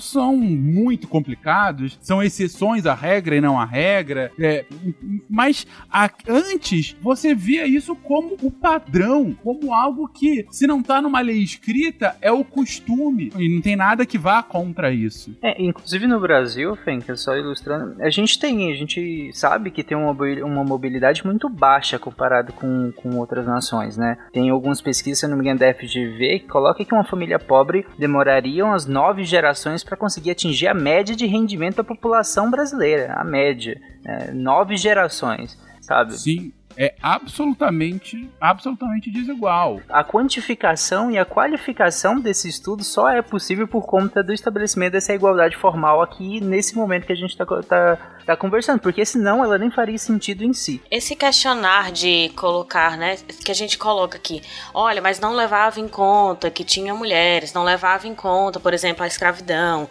em determinados momentos, não invalida o fato de ter sido importante, né? Mas que precisa ser pontuado para que a gente entenda os contextos nos seus tempos e espaços específicos, né? Então, quando a gente fala, por exemplo, né, sobre ah, tinha liberdade, mas ainda existia, né, o pensamento sobre escravidão em um determinado momento, nós estamos falando que foi pensado, mas precisamos pensar ainda mais coisas que naquele momento não tinham condições de serem pensadas, né, não eram possíveis de serem pensadas, mas que ainda não estão resolvidas, porque senão a gente cai para o outro lado, que é aquela sensação de que, olha, já estamos com todos os direitos garantidos, já foram pensados há muito tempo. Tá aqui dizendo, né, está específico, fala que é o direito dos homens, então tá todo mundo inserido aqui e não estava. né? Então a gente precisa também pontuar, isso não significa eliminar. Pensando nisso, pensar as ondas democráticas, né, que vieram e continuam vindo ao longo dos tempos, né? A gente não, não, não podemos esquecer de África do Sul, com o apartheid até 94, dos direitos civis dos afro-americanos, dos negros nos Estados Unidos, que foram conquistados apenas nos anos 60, final dos anos 60, da imensa desigualdade social e da falta de acesso à, à, à estrutura política de boa parte da população, de nós termos que no século XXI é, criarmos cotas para mulheres e negros no Brasil para participar da representação política, para ter para essa minoria de direito, que não é uma minoria populacional, poder ter acesso a espaços democráticos, mas isso é garantia da democracia. Eu acredito que a gente tem que fazer até um programa, né, discutindo as ondas democráticas para a gente ver como é que se relaciona é, o Estado de Direito, que é garantido, tem as suas garantias constitucionais, até mesmo com a nossa evolução da cidadania, com as possibilidades de espaço. As lutas são longas ainda. Ai, meu couro, meu corinho gostam dele. Desde coisa, O couro não é seu, é meu e é a única coisa que tem. Por isso mesmo. O que mais você queria que eu oferecesse como garantia? Sua língua pra ver se calar essa boca.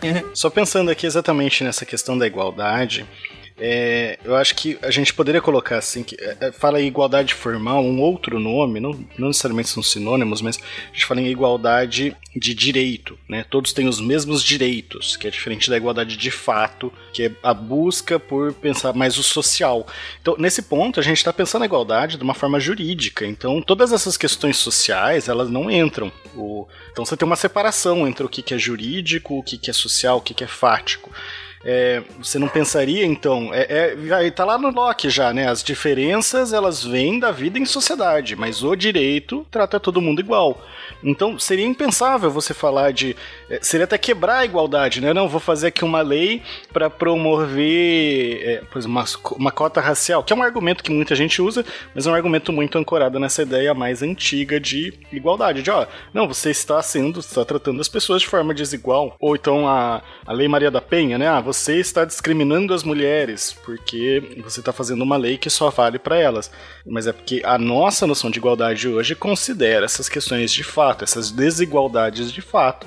Aqui a gente está pensando só, o direito tem que ser igual para todo mundo. Ao mesmo tempo, a gente também tem que pensar o direito como uma, uma, um espaço de discursos e práticas sociais que obedecem forças vigentes naquele momento. Né? Então, ele tem uma ideia que vai garantir, mas ao mesmo tempo ele também pode criar restrições que atendam a determinados interesses de grupo. Né? A gente também não pode pensar no estabelecimento de regras, de leis, também como algo que é desprovido de ideologias políticas, né? de intencionalidades.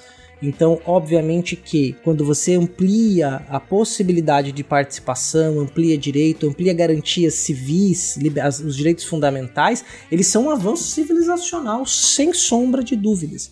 Mas ao mesmo tempo, a gente tem que saber fazer uma leitura de que temporalmente, espacialmente, é, eles vão ter sofrer sempre influência da sociedade que as formula. Né? Porque não é um ente que paira sobre nós, né? faz parte do contrato que a gente assina e quem, quem tem, alguns têm a caneta mais pesada que as outras na hora de assinar esse contrato e definir as regras, né?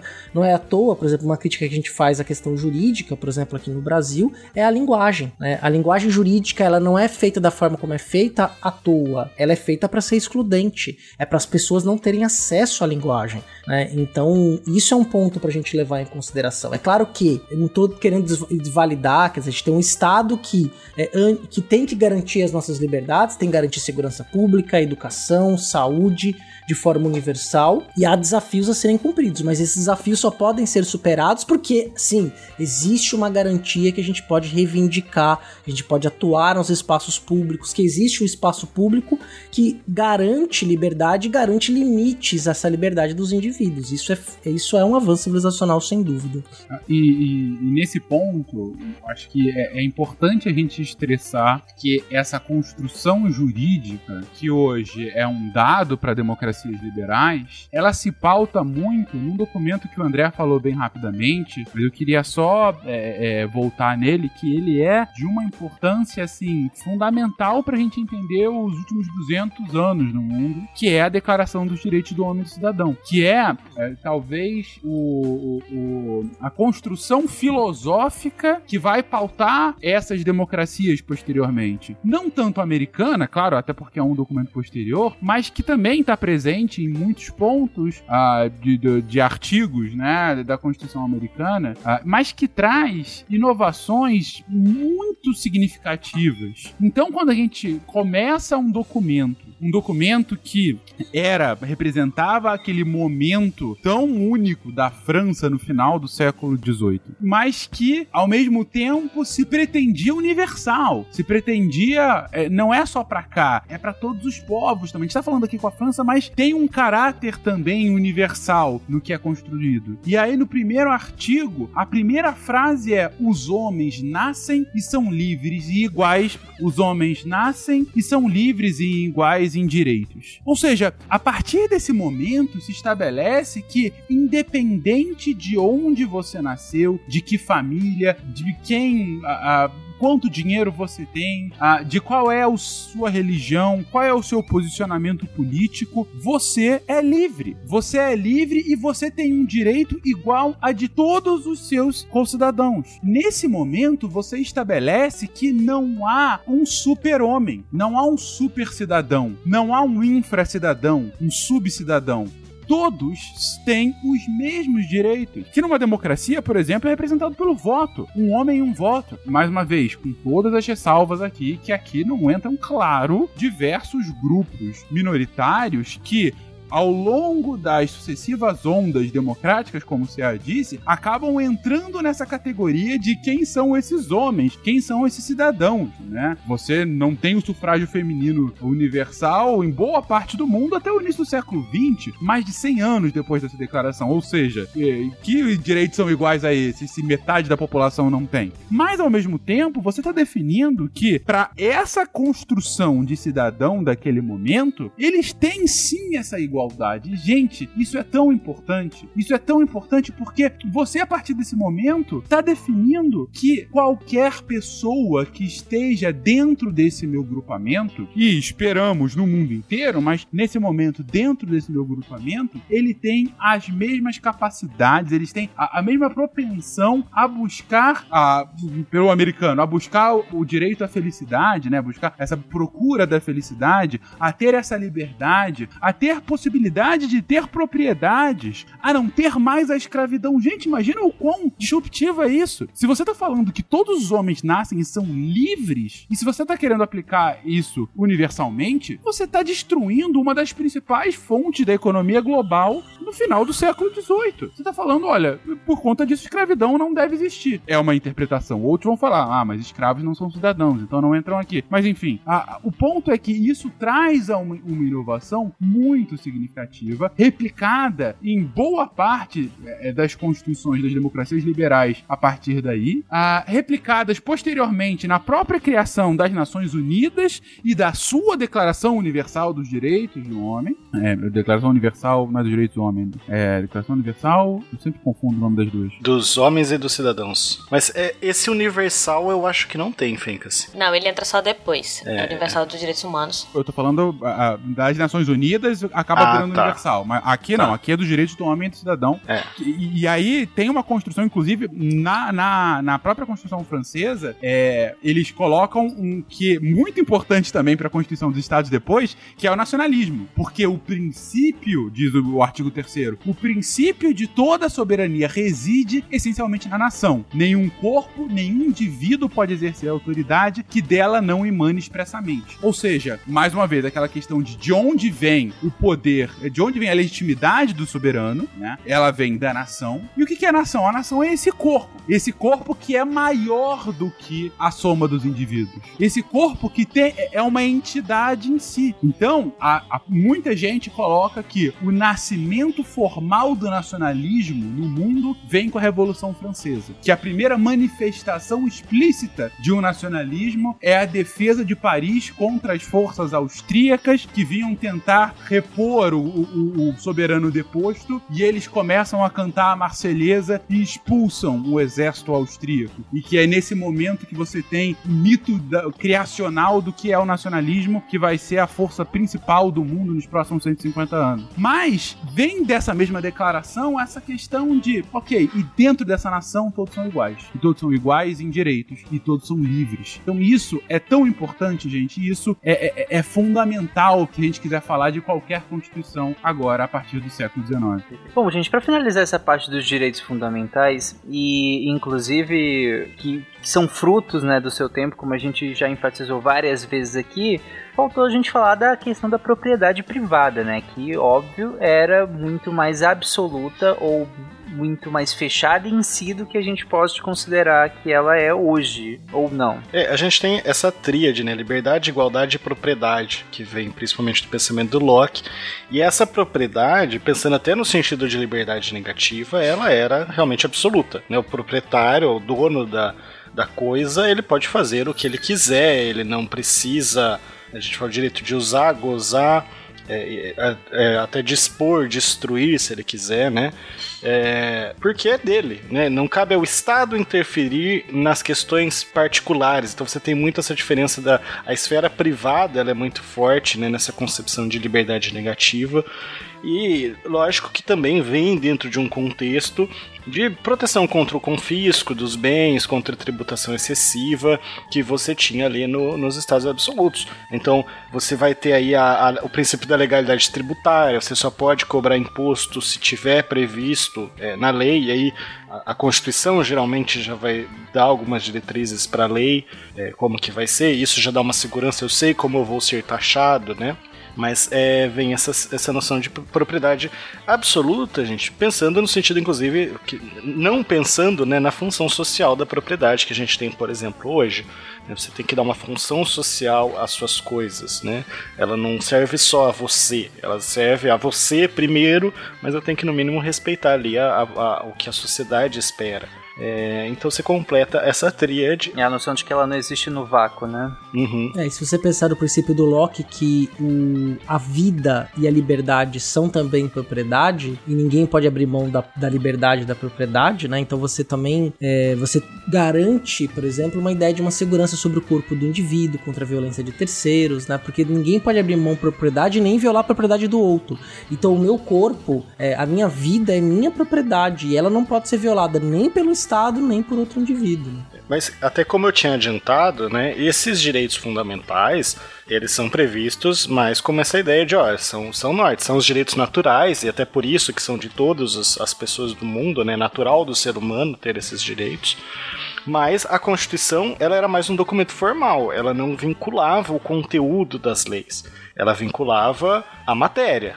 Eu ia justamente te, te indagar isso, André, porque me parece, pelo, que vocês explicaram, que a Constituição era um papel, e aqui eu tô, claro que eu tô metaforizando e tudo mais, mas a Constituição é um papel que você ganha e fala, toma, você tem esses direitos, mas daqui pra frente, como eles serão exercidos, como eles serão garantidos, não é papel do Estado fazer isso, né? E pelo que, vocês é falaram papel até do agora, e aí eu- Estado. Só, só não tem nada que faça com que ele cumpra, entendeu? Uhum. Não tem nada que. que- Exatamente, é, esse é o meu ponto. Se não tem nada que faça com que ele cumpra, que poder esse papel tem? ele seria uma carta política mesmo, uma carta política, uma ideia de, ó, é, a sua função é, é respeitar, você tem que cumprir sua função respeitando esses direitos. É, e é interessante você falar de um papel, né? Tem até o Ferdinand Lassalle, ele vai falar da Constituição como uma folha de papel, que ela não tem uma força normativa, que aí para usar a expressão de um outro autor que é o Conrad Hesse, ela não, não vincula as leis. Então, você tem o, o- a proteção contra o poder de tributar, mas pode vir uma lei estabelecendo tributos. Mas você tem que pensar, Tarek, que eles estão pensando, eles estão, a, mente deles está pensando que, ó, a gente está jogando para quê? Estamos tirando do, do rei, do monarca, e aí pensando no executivo, né? Geralmente a gente pensa o monarca mais como um executivo, lógico que não é, né? Ele tinha é, amplos poderes, mas a gente joga para quem? Pro legislativo. O legislativo é um órgão que representa o povo, ainda que que vai ter voto censitário, mas eles têm toda uma justificativa para isso, né? É, o povo, e- o que o povo. é, Lembra, a gente falou disso no cast passado, né? De, por exemplo, Rousseau. O povo ele está aceitando se submeter às suas próprias leis, então ele continua livre se ele está se submetendo às suas próprias leis.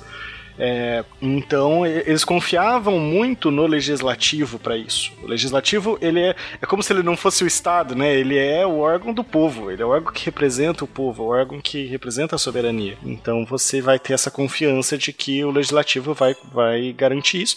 E lógico, com alguns dispositivos, como o próprio fato de ser um poder plural, né? Composto por várias pessoas que, que vão representar as diversas parcelas aí da- do povo, por ser, serem eleitos, inclusive pensando nos Estados Unidos, né, eleitos de formas diferentes, na, no, no caso do Senado e da Câmara dos Deputados. Então eh, tinha essa confiança no povo. Só que existia sim um, um certo controle dessas leis, embora era um controle um pouquinho mais formal.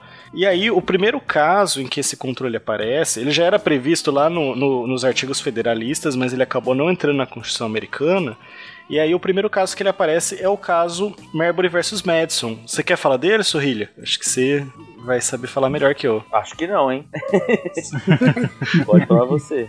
Não, eu gosto do caso Marbury versus Madison porque ele é um, um exemplo também de como a separação dos poderes funciona.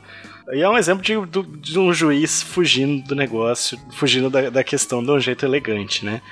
Ele seria o primeiro caso que a gente vai chamar de judicial review, né, que é a revisão das revisão judicial das leis, que aqui vai- no Brasil vai aparecer um pouco mais como um controle de constitucionalidade, mas é um instrumento mais típico do common law, é, que a gente adota, inclusive no Brasil, a gente pega os dois modelos que eu vou explicar agora, né, mas começando por esse americano, o que, que aconteceu? É, em 1803, a Suprema Corte Americana, baseando nisso, né, baseando nessa ideia dos federalistas, ela pega esse judicial review. Aconteceu mais ou menos 15 anos após a, a, a Constituição ter sido ratificada. E aí, o que, que é o caso? né? Esse caso ele é muito citado quando a gente fala de, de controle de constitucionalidade, um um dos leading cases mais importantes aí dos Estados Unidos. É, basicamente assim, você tinha eleição presidencial, 1800, aí você tinha o Jefferson e o Adams. né? O John Adams era o presidente e o Jefferson acabou ganhando a eleição, acabou derrotando o, o Adams. E aí, o que, que ele fez? Para não perder o poder, o Adams começou a nomear vários aliados para cargos no Poder Judicial. Cargos, inclusive, que tinham sido abertos por causa de uma lei de cinco dias, né? Que é, que é o Judiciary Act, né? A reforma do Judiciário. Abriu vários cargos, ele começou a indicar para tentar manter o poder do seu partido. Exatamente essa manobra aí, que, que seria a tentativa de quebra aí do, do, do, dos freios e contrapesos, de certa forma, ou não, né? Aí, essas indicações foram aprovadas pelo Senado, que tinha maioria no, no, Senado, inclusive por isso que ele conseguiu aprovar essa lei de reforma do Judiciário. É, foram assinadas pelo presidente, pelo Adams, e aí o que, que, faltava? Faltava só o secretário de Estado, que era o John Marshall, né, esse nome guardem ele. Faltou ele entregar o diploma, que seria um ato mais formal, né, fazer ali a, a, solenidade mesmo. E o John Marshall, inclusive, ele foi o presidente da Suprema Corte, ele foi um dos indicados para presidente da Suprema Corte, e falei para guardar o nome, na verdade, porque ele é um dos do que vai, o que vai decidir esse caso, né. Só, só para ficar claro, esses diplomas ele teria que ser entregue aos que foram nomeados ao judiciário, né? Isso, pra aos que, que foram nomeados. For, exercessem os cargos dele, ok? Imagina aquela, aquela cerimônia solene, você vai lá, entrega, tira foto, né? É, mas seria uhum. exatamente isso. Mas seria uma formalidade, tá? O, o que vale seria a própria assinatura ali do presidente já estaria investido. Foi aprovado pelo, pelo Senado, o presidente assinou. Aí não deu tempo de entregar todos os diplomas. O Jefferson assumiu, não reconheceu as nomeações que faltou a diplomação, e aí o seu secretário James Madison, né, do Marbury versus Madison, ele não entregou os diplomas. E aí, ao mesmo tempo, o Congresso, que agora já era a maioria do Jefferson, né, do Partido Republicano, ele começou a passar uma lei para revogar o Judiciary Act. É o Partido Democrata Republicano, só para falar para não confundir. Isso. É, é, um outro é, partido. Tá. Era o Partido Democrata Republicano e o outro era o Partido Federalista. Federa Federalista. Isso. Federalista. E aí o Marbury, né, Marbury versus Madison, ele tinha sido indicado para juiz de paz. E aí ele vai alegar exatamente o que era. Ele vai falar: ó, a entrega do diploma é uma formalidade, então eu tenho direito ao cargo. E foi lá e pleiteou o cargo na Suprema Corte, em que o presidente agora era o Marshall, que era o, o, o secretário que não conseguiu entregar os diplomas a tempo, né? Ele fez uma ação chamada Writ of Mandamus. Seria mais ou menos, entre aspas, um mandado de segurança. Ideia de que, ó, tem um direito, um direito aqui, não, não, deu, não, não foi garantido esse direito que eu tenho, então eu entro com esse Writ of Mandamus. Entrou na Suprema Corte. É, e aí, inclusive, não era só o caso dele, né? Era toda uma estratégia para Ele era do partido do, do Adams, né? Então era uma estratégia para frear esse contramovimento do governo, de, de revogar a lei, de, de tirar os cargos e tudo mais. É, isso gerou uma instabilidade política muito grande. E o Marshall, apesar dele ser do Partido Federalista, Federativo, eu já esqueci, ele ele acabou aí fazendo federalista. Ele acabou fazendo uma decisão estratégica exatamente para para tentar barrar ali. Você tinha o, a revogação do Judiciary Act no, no Congresso, você tinha um movimento ali bem forte e bem estruturado. E aí, o, o, Partido Federalista ele tinha o Poder Judiciário, ele tinha a Suprema Corte, mas ele não tinha o Executivo Legislativo. Então, ele tomou a seguinte decisão: ele não queria desgastar o partido, ele também não queria entrar em conflito com o presidente com o Congresso. É, e aí, ele fez algo que é muito ele não incomum. queria desagradar o seu partido, que era o Partido Federalista, mas também. Não queria desagradar, desagradar o governo. Já tínhamos né? um novo presidente que era é, é, democrata republicana do, do, outro partido, e aí fica, pegaria mal também nesse sentido, né? É, só pra, só pra contextualizar, é, na verdade, sim, era todo mundo quase da mesma patota e a patota rachou no segundo governo do. No segundo governo do, do George Washington. Então, assim, o Adams e o Jefferson Jefferson escreveram a Declaração de Independência juntos. E aí quando o Madison, que era do que escreveu, que escreveu as cartas federalistas, foi pro partido do Jefferson. Então assim, o partido que leva o nome, o Partido Federalista, em homenagem aos federalistas, ou um dos principais federalistas já estava no partido do Jefferson. O Jefferson concorre com Adams em 1800, ele era vice do Adams, né? Então porque era isso né? O, o- o primeiro colocado era o presidente, o segundo colocado era o vice. Então, de partidos diferentes, o vice. E aí,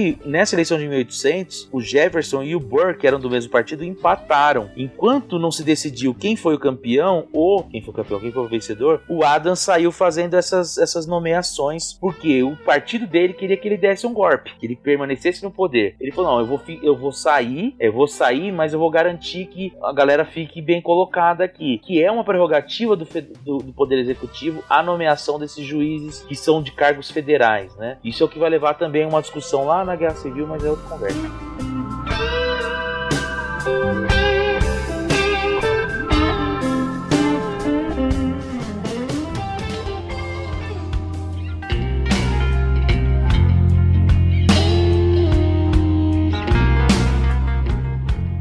Tarek, imagina que você é um juiz. Chegou uma, Uhum. uma, uma ação pra você julgar. Primeiro, você tem que, que julgar essa ação, certo? Você vai falar quem tem o direito, quem que não tem.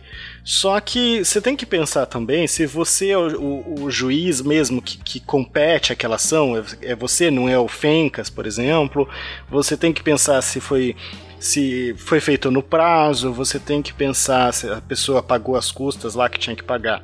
O que, que você faz primeiro? Primeiro você julga a ação ou primeiro você, você vê essas outras questões? Acho melhor ver as outras questões, né? Porque se derrubar nela, já, já não- nem preciso nem me desgastar com a questão em si, né? Exato, é o, o, o- o normal. O Marshall, ele fez exatamente o contrário, pra tentar não desagradar tanto o partido dele. Então ele vai responder algumas questões. Ele vai perguntar: ó, o Marbury tem direito à investidura como juiz de paz? Ele vai falar: tem, ele tem esse direito, porque é, era só uma formalidade. E isso é uma forma Uhum. até de ele não tirar a autoridade da Suprema Corte, né? Ele vai falar: não, a gente tá falando que tem. Mas aí ele sabia que se ele fizesse isso, o, o, o legislativo, principalmente, ia cair em cima, ia passar o, o ato de re- revogar aquela reforma do judiciário. Aí ele falou: se, te- se ele tem direito, existe uma ação que ele possa utilizar? Sim. E a ideia é que todo direito tem uma ação correspondente. Aí a terceira pergunta que é a chave: ele falou, essa ação é o writ of mandamus da Suprema Corte?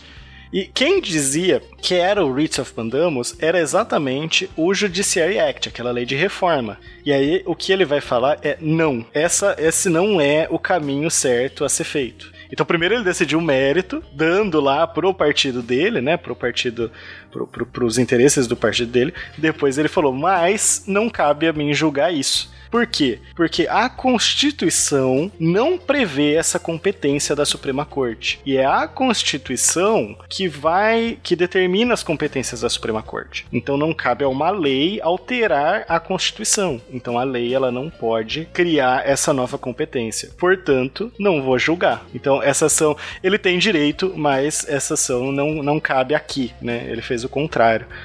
E- mas olha só que interessante, né? ele não, não declarou que ah, é uma lei contra direitos fundamentais.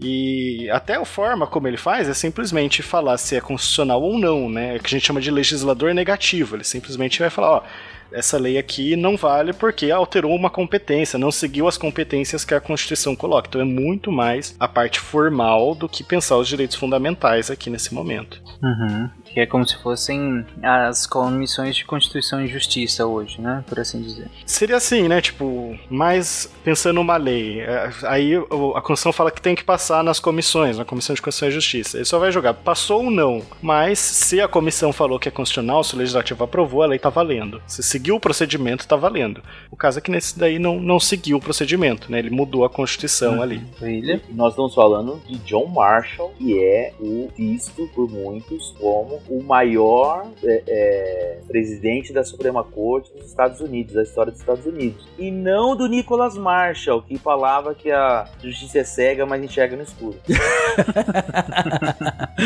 Era isso que você ia falar, né? É, você, bota, você cortou a minha piada no meio, mas tudo bem. Pô, eu fiz a cama pra fazer a piada, eu ia deixar você fazer. O cara levantou e cortou.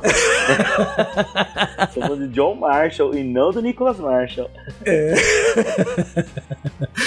Ah, vocês lembram do seriado dos anos 90? Passava na Globo. Ele era cabeludo, dava de CA, eu moto. acho que é 80, hein, CA. Ele era cabeludo só quando andava de moto. Verdade, quando ele...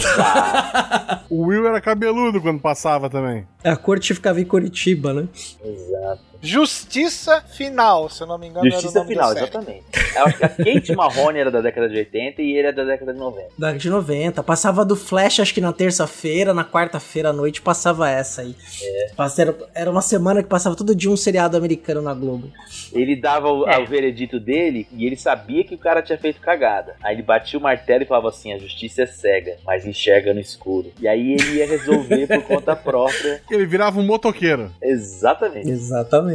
Meu Deus do Se você sabe o que a gente tá falando, você é grupo de risco, fica em casa. É, exatamente. Eu, eu queria dizer que os ouvintes que eu não faço ideia do que eles estão falando. Nem eu. Nem eu. eu tô pesquisando aqui, tipo, o que, que eles estão falando, gente? São gerações atrás. Não, eu suspeito que o nome do Nicholas Marshall é em homenagem ao John Marshall. Ah, muito provável. de fato, o John Marshall é tido. É porque assim, tem gente que fala que a palavra jurista. O André pode me dizer se é ou não. Que aqui no Brasil, se você usa a palavra jurista, ela fica, pega até meio mal. As pessoas não acham legal Não, não. usar o termo, ok? Não. Então, assim, ele é o maior tem, jurista tá ok. da história dos Estados Unidos, o, o John Marshall. É até melhor jurista do que a outra que eles usam, que é operadores do direito. O pessoal gosta bastante. Mas pra mim, juri- jurista seria mais amplo. Tem, tem nomes piores também, mas eles não gostam. Tem nomes piores, né? Tem nomes bem piores, mas eles não gostam tanto também. O John Marshall é o maior jurista de todos os tempos, assim, nos Estados Unidos. E aí, é- essa, essa invertida que ele dá aí no caso. Mas é- esse caso inteiro que o André descreveu, ah, ele funciona como você citou, né, André, lá no, no começo, quando você começou a explicar, como um grande marco de controle de constitucionalidade, né? Exato. Demora, se não me engano, demora para os Estados Unidos acabar fazendo isso novamente. Eu, eu lembro que eu ouvi até em algum cast, vocês comentando quando que foi, não sei se foi o Sorrilha ou o Fencas, falando que, da, da outra decisão. Mas é, o que eu acho, o que é interessante destacar nesse caso é o seguinte: você tinha um caso, né? Você tinha o caso lá do Marbury e você estava analisando a constitucionalidade a partir daquele caso do Marbury. Esse é o modelo americano de controle de constitucionalidade, que eles chamam de Judicial Review, né? Mas que não deixa de ser um Uhum. controle de constitucionalidade das leis. É, é diferente do método europeu, que aí ele vai ser inaugurado na Constituição Austríaca de 20, 1920, que é influenciado pela ideia de um, um dos maiores juristas, se não o maior jurista, pelo menos pensando aí na, na, no- na Europa, né, o Hans Kelsen, que ele vai criar o controle abstrato de constitucionalidade, também nessa noção de legislador negativo, de analisar competência, mas que é simplesmente, você não precisa de um caso, você analisa aquela lei, e aquela lei em abstrato é inconstitucional ou não, mas o, o Kelsen ele é interessante porque ele é um teórico, então, ele é um jurista, é, a gente pode falar, tá, não, tá sorrindo. Então, ele é um jurista, e ele vai exatamente elaborar teo- na teoria como que esse controle de constitucionalidade se dá, né? tem um livro inteiro só sobre isso, é, e aí, então, o modelo que vai ser o modelo aí, principalmente da Europa continental, ele é um modelo de você pega e analisa a lei em abstrato, você não tem o caso. É, a- a- a- nos Estados Unidos, isso até acaba sendo bem relevante. Por exemplo, se você quer levar o aborto para a Suprema Corte, você precisa de uma pessoa que, que, que, que queira abortar, e você pega ela e vai, vai indo nas instâncias até chegar na Suprema Corte. É, o Brasil ele, ele pega as duas, tá? Ele adotou a Constituição de 88, pelo menos. Não lembro agora em, em qual Constituição que isso se inicia, mas pensando atualmente, o Brasil ele adota os dois modelos. A gente tem tanto, às vezes você tem um caso sendo julgado, né? E esse caso, a partir desse caso você vai definir a constitucionalidade. E aí geralmente nesses casos, né? Pode ser qualquer juiz que vai decidir, tá? Não precisa ser a Suprema Corte, qualquer juiz pode fazer esse controle de constitucionalidade em concreto, mas pensando no STF, quando você tem um recurso extraordinário, quando você tem um habeas corpus, é sempre um caso sendo julgado. Agora, no caso do, do modelo alemão, que a gente também segue, aí não, você tem uma lei em abstrato, e aí é uma DI, uma DPF, uma ADC, né, quando você vê essas, essas letrinhas, quer dizer que não tem um caso por trás, é, é só, tô julgando essa lei, ou até a falta dessa lei. Mas a gente adota então os dois modelos, mas que nesse momento é só nessa ideia de legislador negativo. Simplesmente tira uma lei que está lá porque ela não seguiu os ritos ou, ou mudou alguma competência estabelecida na Constituição. O controle pelos direitos fundamentais ele veio um pouco depois. Ah, esse ADI, ADBF que você citou, são, são dispositivos. São ações que você, que, que você pode entrar no STF. A DI é ação direta de inconstitucionalidade. Então eu tenho uma lei, essa lei é inconstitucional, eu não preciso de um caso. Eu vou lá no STF, eu não, né? Não, não é qualquer pessoa que pode fazer isso. É, tem alguns que a Constituição coloca. E eu faço uma ADI, uma ação direta de inconstitucionalidade daquela lei. Ainda bem que você pontuou. É. é esses tempos eles estavam querendo mudar para que igreja pudesse fazer ADI. Eu tava quase pensando em abrir uma igreja já, eu ia poder fazer, mas não, não vai rolar. Não. Agora, se for um caso concreto, você pode, né? Você entra, é, um direito fundamental meu, meu tá sendo desrespeitado na prática. E eu entro na. Por causa de uma lei que seja inconstitucional, que seja. Eu entro lá no juiz de primeira instância, falando que aquela lei é inconstitucional e tá tirando meu direito, e eu vou subindo, eventualmente podendo chegar no STF. Uhum. Perfeito, acho que foi é, claro que o, como o Brasil utiliza de, desses dois tipos de mecanismos diferentes, né? Enquanto um você precisaria é, de um caso concreto para que, se, que se aplique a lei a esse caso concreto e você julga se é aplicável, se não é aplicável, como é aplicável, enfim. Você julga, é, pelo que eu entendi, você julga tudo aplicável àquele caso específico, né? Enquanto no, nesse outro modelo a gente pode analisar a letra da lei, por assim dizer, né? E aí, como, como você citou, por, por meio de ações como ação direta em constitucionalidade, que aí você olha para a lei em si e não precisa necessariamente ser aplicado a um caso concreto da vida real, né? E aí a gente no, no Brasil usaria é, de, desses, dois, desses dois mecanismos, né? Bom, é, vocês até citaram já algumas vezes a questão, quando a gente estava falando sobre o Estado liberal, e a gente já discutiu isso, que a, quando ele surge, até agora na verdade, ele surge e atende às necessidades para, qua, para as quais ele foi criado, né? No contexto que ele foi criado, no espírito do, do tempo que ele foi criado, como nós já citamos aqui, Porém, a gente também citou que com o século XIX, com o século XX, novas demandas de ordem social, e aí a palavra social é muito importante aqui, que a gente não vem citando antes, né? Mas novas demandas de ordem social e política surgem e com elas o Estado social de direito, né? Mas antes disso, gente, quais seriam essas demandas? Em que contexto surgem essas demandas para que a gente discuta esse Estado social de direito? Esse contexto ele foi até abordado em vários outros casts, no de Revolução Industrial, inclusive tanto no SciCast quanto no Fronteiras, né? Então, acho que aqui a gente pode mais pontuar para trazer realmente a, a, memória do ouvinte. Uhum. É, você tem a, a, própria Revolução Industrial, que vai mudar como a, a produção, vai mudar as relações de trabalho e vai levar muita gente população até então você tinha uma população principalmente no campo, né, fortemente no campo, com contratos mais simples. Quem fazia contrato realmente eram os comerciantes, né? É, com a Revolução Industrial, as pessoas começam a ir para os centros urbanos, cidades que não estavam preparadas, não tinham uma infraestrutura para receber essas pessoas, começam a ter problemas, falta de moradia, fome, crimes, né, um monte de gente querendo trabalho, não tendo onde trabalhar. Num primeiro momento, você tem até tem as indústrias, você tem uma melhora na uma, uma forma de consumo, né, uma, um barateamento até por causa da produção em massa das fábricas mas com o tempo isso vai se acumulando, você vai tendo várias pessoas que ficam excluídas dessas relações de emprego. E aí a própria ideia de emprego, né? É, o tempo, a noção de tempo muda, porque se antes você tinha um tempo muito mais. um tempo cairótico, vamos dizer assim, então você tem ah, é o tempo de plantar, o tempo de colher, agora o sol tá forte, agora tá escuro, não dá para trabalhar. Agora, na fábrica, você muda o tempo pro tempo do relógio. Então, a, a sociedade, ela muda muito nesse dentro desse contexto da Revolução Industrial. Mas pensando aqui no, no direito e na Constituição, no, no que muda na Constituição, eu acho que as relações de emprego são uma chave aqui. Porque pensa, qual que é o modelo de contrato? Você pode contratar o que você quiser. Você não tinha direito trabalhista aqui, né? Bem exatamente como resultado desse movimento.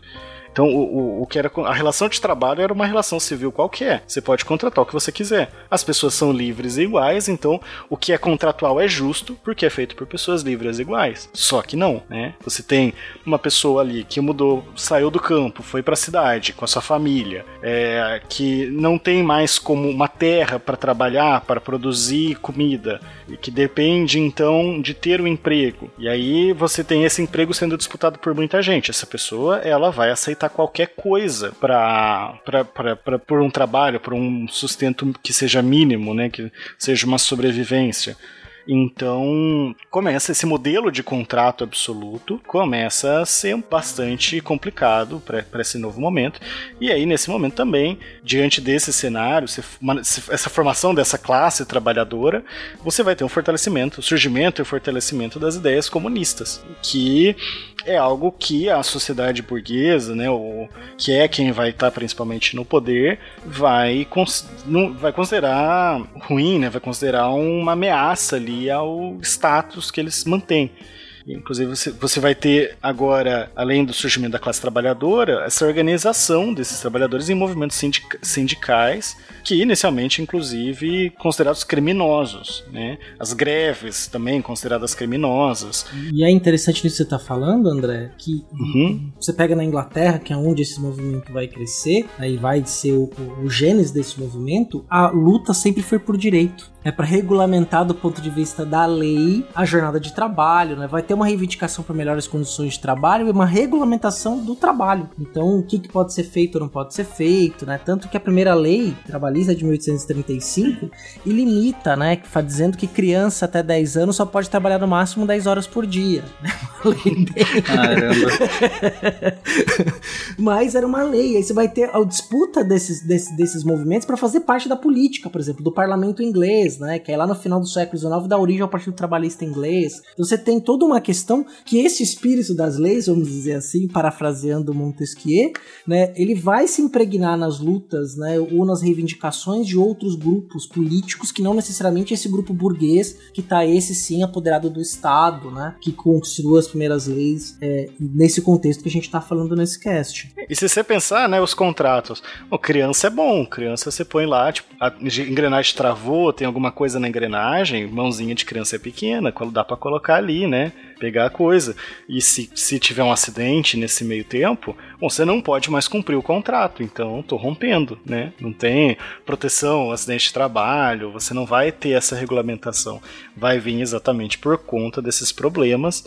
E aí, isso se junta, inclusive, você tem a Primeira Guerra Mundial e a crise de 29 que elas passam a pedir uma postura mais ativa do Estado na economia, seja para produzir armamentos, seja para tentar salvar essa economia, é, intervindo aí, a gente tem nos Estados Unidos o, o New Deal, né, do Roosevelt, é, mas em outros estados também você vai começar com essa intervenção que vai ser muito sintetizada pelo keynesianismo depois, né, do, do Keynes. Então a própria ideia do estado mínimo, do estado negativo, ela começa a, a, a se quebrar. Então, ó, a gente tem que intervir até para barrar, né? Dar algumas, é, algumas das reivindicações para barrar esse movimento comunista que, é, que aí já propõe uma mudança até mais radical. Então, o próprio Estado Social, eu, eu vejo ele muito como uma resposta do capitalismo a esse movimento mais forte. Rede Globo apresenta Justiça Final.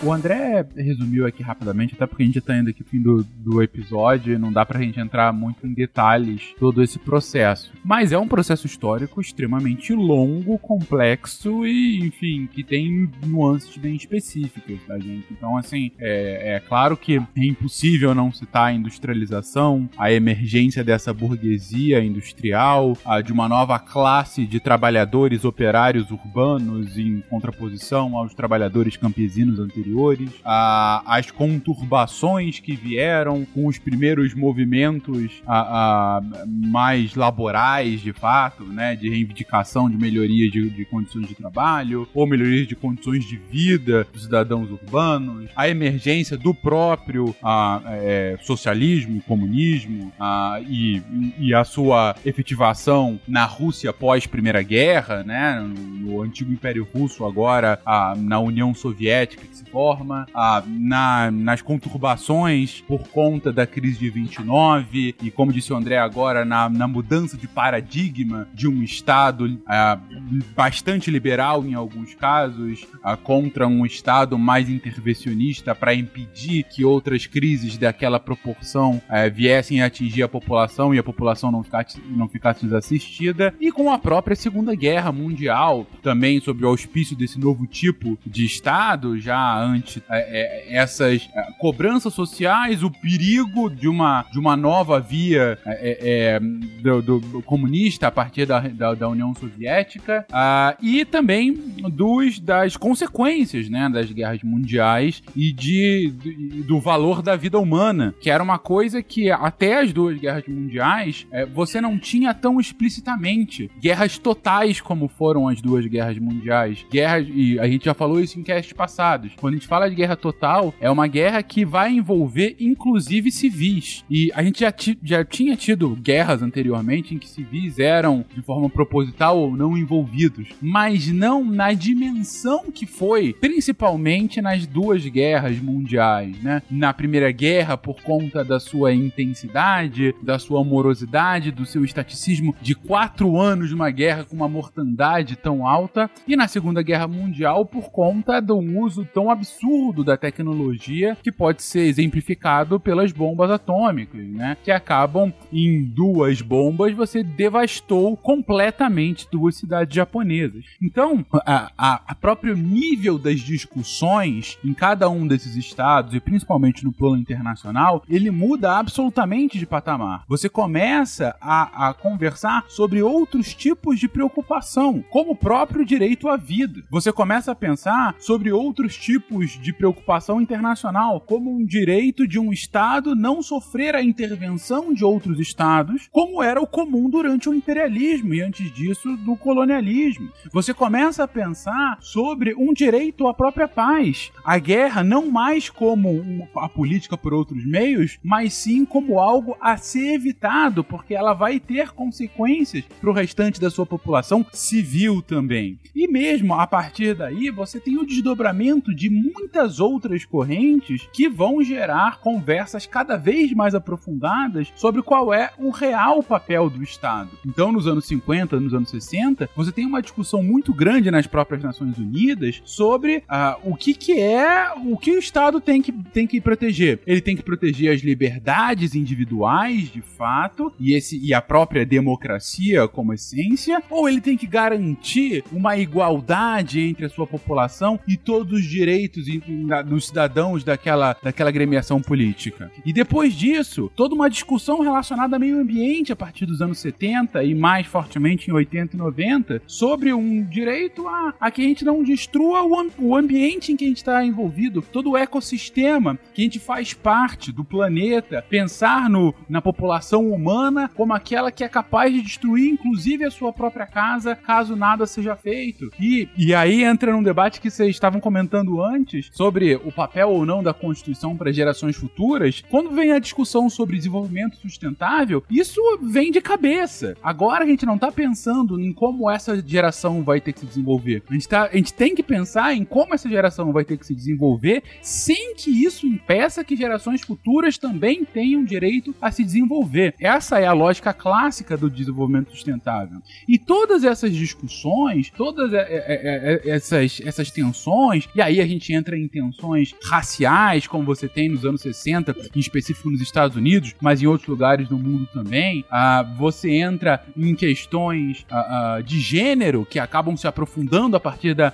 das duas guerras mundiais e com a entrada massiva da, das mulheres no mercado de trabalho. Em muitos países é nesse momento que elas também começam a ter direitos políticos iguais aos homens. Ah, e aí você começa de fato a questionar até onde vai o papel do Estado, até onde essa minha legislação ela vai ter que proteger essas liberdades ou o que mais o Estado tem que fazer para garantir que as liberdades elas existam e afinal o que, que são essas liberdades? É uma liberdade de viver, de prosperar, de ter a mesma capacidade de se desenvolver, de ter o mesmo que os outros. Então toda essa discussão e essa tensão que vai sendo acumulada em especial na segunda metade do século XX é o que deságua nas discussões que a gente tem hoje sobre o que, define o Estado, até que ponto o Estado tem que ser intervencionista ou liberal, ele tem que de fato é, é, intervir na economia ou deixar o mercado agir, ele tem que determinar questões ah, morais e culturais para a população ou deixar que isso seja de, é desenvolvido de forma fluida e sem nenhuma intervenção, e tantos outros temas aí nessa meiuca, né? Que são os temas que a gente discute na política hoje, desde uma eleição municipal até nas eleições é, é, de um país, ou mesmo em discussões nas Nações Unidas. O Fencas amarrou o, o que a gente estava conversando em relação à transição para esse Estado social de direito, justamente com que. É, e, e citou, inclusive, os pontos de ruptura para que a gente chegasse nessa segunda fase do constitucionalismo, né? Em que a gente agora fala em Estado democrático de direito. E aí, para finalizar, eu só queria perguntar para vocês por que, que a gente só citou democracia aqui? Por que ela não surge exatamente nesse momento? Por que, que agora é um Estado democrático de direito? Eu, eu acho que o Fencas explicou muito bem a, necessidade de, de, de, se corrigir algumas falhas, de, se, de garantir alguns direitos que, que começaram a ser pensados lá atrás, que, que foram reforçados com, com, com o Estado liberal e tudo mais, mas que agora, com o Estado Social de Direito, mas que agora uh, há um, uma nova demanda de garantia desses direitos muito mais fortes por conta de grandes pontos de ruptura que nós tivemos, como a Segunda Guerra Mundial, né, que o Fenix colocou muito bem. Mas por que, que falar de democracia, de Estado democrático de direito somente agora? É, só antes, eu queria só pegar aqui do no Estado Social, que o que, que a gente muda realmente, pensando em papel do Estado, é que o Estado começa a agir de forma positiva, né? Então a gente tem os direitos sociais sociais, que são esses direitos, principalmente o trabalho e a educação, né? A gente tem outros o artigo 6 lá na Constituição, se vocês quiserem dar uma olhada, tem saúde, né, a previdência, mas muito pensando nessa ideia de que ó, o Estado tem que agir, o Estado tem que fazer, garantir o meu direito. Então, se eu não tenho uma liberdade de contratar, é, porque eu não tenho condições, o Estado tem que vir e tem que me garantir essa liberdade, por exemplo, criando um direito trabalhista, criando limites a essa liberdade, buscando assim, então, a igualdade que vira material, né? Que vira, ó, vamos considerar as diferenças dos outros, que é aí que eu falei que o pessoal adora citar Aristóteles, né? Tratar os desiguais de forma desigual, para suprir essas desigualdades. É, mas nesse sentido, então, de vamos igualar. Se, se a gente tem um patrão, um dono de fábrica muito poderoso e a pessoa que está procurando emprego sem condição de negociar, vamos igualar essas pessoas. Como? Com uma lei ali que dá alguns direitos para o trabalhador. Né? A propriedade, seja ela a propriedade de uma fábrica, seja a propriedade de, de, de uma casa, de um imóvel, de qualquer coisa, ela tem que ter essa função social. Então o, o Estado ele começa é, criar essas leis que vão promover essas, essas questões sociais. O constitucionalismo ele se adapta. Só que, aí respondendo a sua pergunta, Tarek, ainda não muito, porque você ainda não tem essa noção de controle de constitucionalidade. O, o próprio legislativo que está dando uma abertura para o executivo, principalmente, garantir, trazer algumas, algumas ações para buscar essa questão social, é, que vai aparecer em vários países, né, principalmente a Alemanha, lá com a, a chamada Constituição de Weimar, em 1919. A gente está mexicana antes, mas a mexicana é um outro contexto, mas também prevê direitos sociais, né, o contexto da Revolução Mexicana é, mas que não prevê exatamente essa possibilidade de você controlar esse, esse Estado, né? Se esse Estado vai realmente fazer isso ou não. Então você ainda não tem essa força dos direitos fundamentais. Então por que, que a gente vai falar num Estado democrático de direito, aí principalmente após a Segunda Guerra Mundial, né? E vem principalmente exatamente na Alemanha porque a Constituição de Weimar ela continuou valendo durante a Alemanha nazista. Lógico que, de certa forma, distorcida, mas estava lá, era a Constituição alemã. E aí você tem a, a, Constituição da a Lei Fundamental da República Federal da Alemanha, de 1949, que aí sim vai pensar, não, ó, a gente tem que garantir esses direitos fundamentais, a gente tem que garantir que esses direitos fundamentais valham, que eles tenham uma força normativa. E aí então a gente vai pensar realmente nesse controle de constitucionalidade que aí vai vir. E para mim, essa é, dentro do direito, né, essa é a grande ruptura do paradigma. É um, um. Tem um autor que fala que é um plus a mais, né? Você não só tem o direito fundamental, mas você tem garantias de que esse direito vai ser cumprido pelo Estado.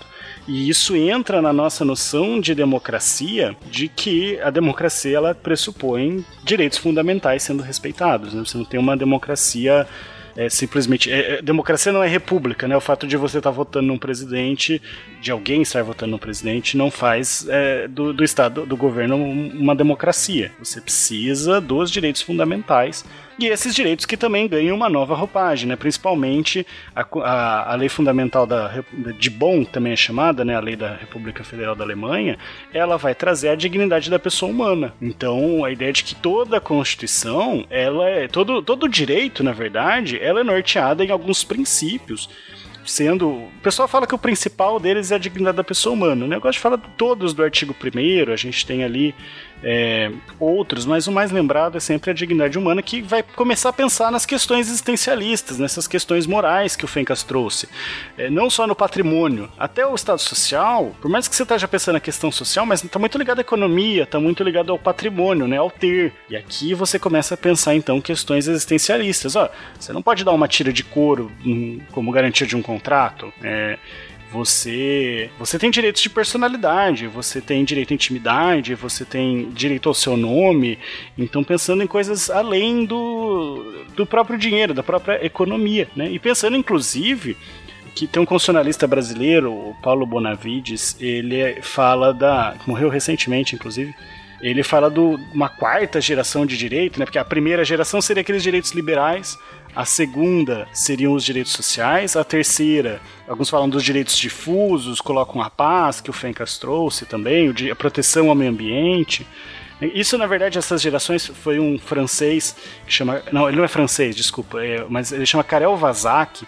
Ele não tinha o que falar num discurso. Isso quem conta é o nosso o juiz da, da Corte Internacional de Justiça brasileiro, que é o Cansado Trindade. Tinha uma palestra lá para falar, ele não sabia o que falar. Aí ele pensou nas, na no, no Liberdade, Igualdade e Fraternidade lá da Revolução Francesa e chegou no discurso dele, julgou ah, três gerações de direitos, direitos de liberdade, de igualdade e fraternidade, colou, a galera gostou e todo mundo repete isso, por mais que não faça tanto sentido. Isso é estudado de forma bastante séria nas relações internacionais, tá? Não me venha desmontar esse mito. E no direito também, tá? No direito também. Parece o Fencas criando é, frase de abertura, de bate pronto. Isso, isso quer falar com convicção, né, meu? O pessoal questiona muito exatamente essa questão das gerações, né? Você tem uma geração de direito, mas aquele direito de liberdade lá da primeira, da primeira geração, entre aspas, não, não, ele não deixa de existir, né? Ele não é superado pela nova geração. Então tem muita gente que fala de dimensões. Você tem, por exemplo, liberdade de expressão. Você tem uma dimensão individual, que seria lá da primeira, de ó, eu tenho o direito de me expressar, meu direito individual, mas você tem o direito social. Eu tô me expressando tem aqui várias pessoas que vão me ouvir, elas têm o direito de me ouvir. Então ele é tanto individual quanto social. Então o pessoal critica um pouco essa divisão de gerações. Um pouco não, tá? uhum. tá? Tem, tem a, a, você pegar os livros mais basicões de direito, eles também vão falar das gerações. Os, os, os, autores um pouco mais recentemente eles têm falado também, porque é didático, mas criticado ao mesmo tempo, mostrando as críticas. Mas o Bonavides ele fala de uma quarta que eu acho bem interessante, eu acho que até representa mais essa questão democrática que o, o Tarek falou, que é os direitos ao pluralismo e à democracia. Né? O pluralismo ligado ao direito à diferença, né? o direito de.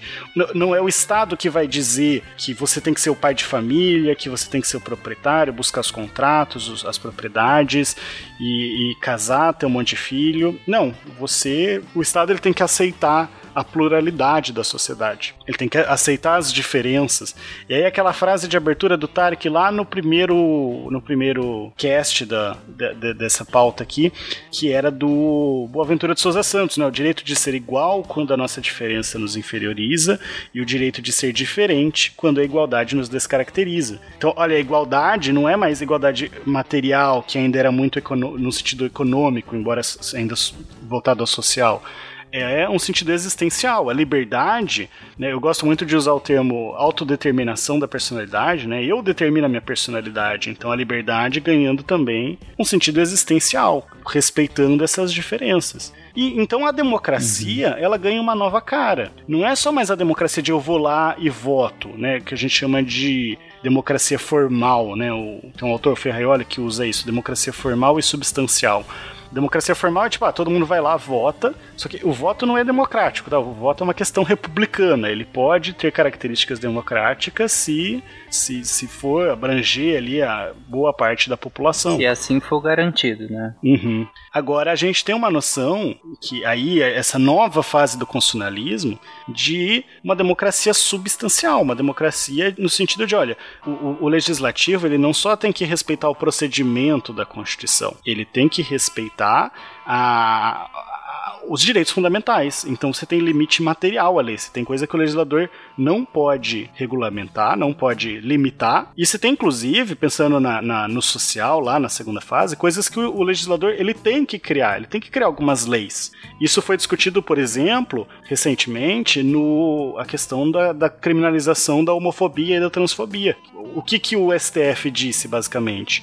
O, a Constituição diz que o legislador tem que criar essa lei. Agora, o que se discutia muito não era nem isso. A polêmica em torno da questão, a polêmica do direito, né, é assim, tá, dado que o legislador tem que criar e não criou, o judiciário pode criar no lugar ou não, ou ele só deveria notificar, falar que fosse criado, né? Porque criar a lei é um pouco mais difícil, né? Criar um crime também é um pouco mais difícil então gera um pouco de polêmica. Mas você cria todo um mecanismo uhum. para você garantir esses direitos, né? Para você que, que, esses direitos não estejam só como uma, uma, folha de papel, né? Como a gente colocou lá anteriormente. Não, você tem um controle material da constitucionalidade. Bom, gente, nós começamos esse episódio com uma pergunta, acho que do Fencas, né, Fencas, sobre de onde viria esse poder, né? De onde vem a legitimidade desse poder que a gente vem discutindo desde o episódio passado passada e como as, como as constituições elas instrumentalizam essa legitimação, afinal, esse poder, por fim, né, por meio da Constituição, viria do povo. E aí nós falamos sobre os direitos fundamentais sendo uh, sendo que ele, eles são criados frutos do seu tempo e, claro, limitados também por esse tempo. Nós falamos é, como eles significaram pontos de ruptura, o Fenkers trouxe também isso, como eles foram tão importantes, como eles romperam com, com o que era vigente, ainda que, de novo, fruto do seu tempo, limitado por eles também mas novas demandas surgem, como nós trouxemos agora no final, e com isso uma resposta na figura do Estado Social de Direito e no Estado Democrático de Direito que positiva, que garante esses direitos fundamentais e outros que nós fomos agregando eles a, a como direitos fundamentais também, mas a, a, a grande questão é que agora o Estado tem por fim também garantir que esses direitos sejam plenamente utilizados, plenamente gozados, né? É, eu, eu acho que podia só ficar a reflexão, né? O que eu vou fazer com essa tal liberdade? eu tô na solidão pensando em você. Pense isso em casa, você também, nessa quarentena. Um beijo pra você e até. O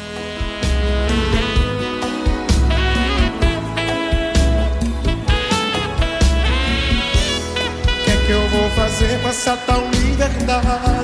Se estou na solidão pensando em você, eu nunca imaginei sentir tanta saudade. Meu coração não sabe como te esquecer. Eu andei errado, eu pisei na bola. Troquei quem mais amava por uma ilusão. Mas a gente. Quem lança essa semana perdendo aqui que vai beijar? Eu li! que maravilha! E o que, que a gente teve essa semana, Anime? Essa semana a gente teve texto. É, que magnetismo é esse? Emerson Souza. Emerson escreveu um texto muito legal sobre magnetismo. Corre lá para ver. Terça-feira teve uh, texto do Marcel Ribeiro Dantas. O que Jon Snow tem a ver com variáveis instrumentais? Não, não é o Jon Snow, é outro Jon Snow. com H. Tá muito, muito, muito interessante o texto. Quarta-feira, anime, quer falar? Quarta-feira teve texto da Bruna Dier engenharia de software. Gente, o texto da Bruna tá impecável como sempre. Quinta-feira teve texto da Michelle Mantovani, a Hell, que conseguiu colocar a paixão dela, que é Doctor Who, para falar de Terra Oca. Não, não é terra chata, não é terra plana, é terra oca. ela vai falar de possibilidades ou impossibilidades da gente não ter núcleo na Terra. Tá muito, muito, muito, muito interessante. E na sexta-feira, deixa eu falar, sexta-feira teve texto do André Trapani, uma reflexão sobre o que é agir eticamente a partir do RP Guacha 68. Assim, eu quero falar desse porque até hoje o Guacha não me chamou pra fazer o tal do RPG, né? Do RP Guacha. Mas tudo bem, tamo aqui, tá esperando. Deixa sua amargura de lado. André fez isso, gente. Ele ouviu um RP Guacha, o 68, e isso desencadeou toda uma reflexão sobre o que é ser ético. Também tá muito interessante. Todos esses textos você encontra em www.deviante.com.br. Um, se você tem interesse em também se tornar um redator deviante, é só mandar e-mail para contato@saicast.com.br. Aqui é a Debbie Cabral, editora do portal Apagando a Luz da Torre Deviante. E anime! Este programa foi produzido por Mentes Deviantes. deviante.com.br. Este programa foi editado por Tapcast. Edições e Produções de Podcast.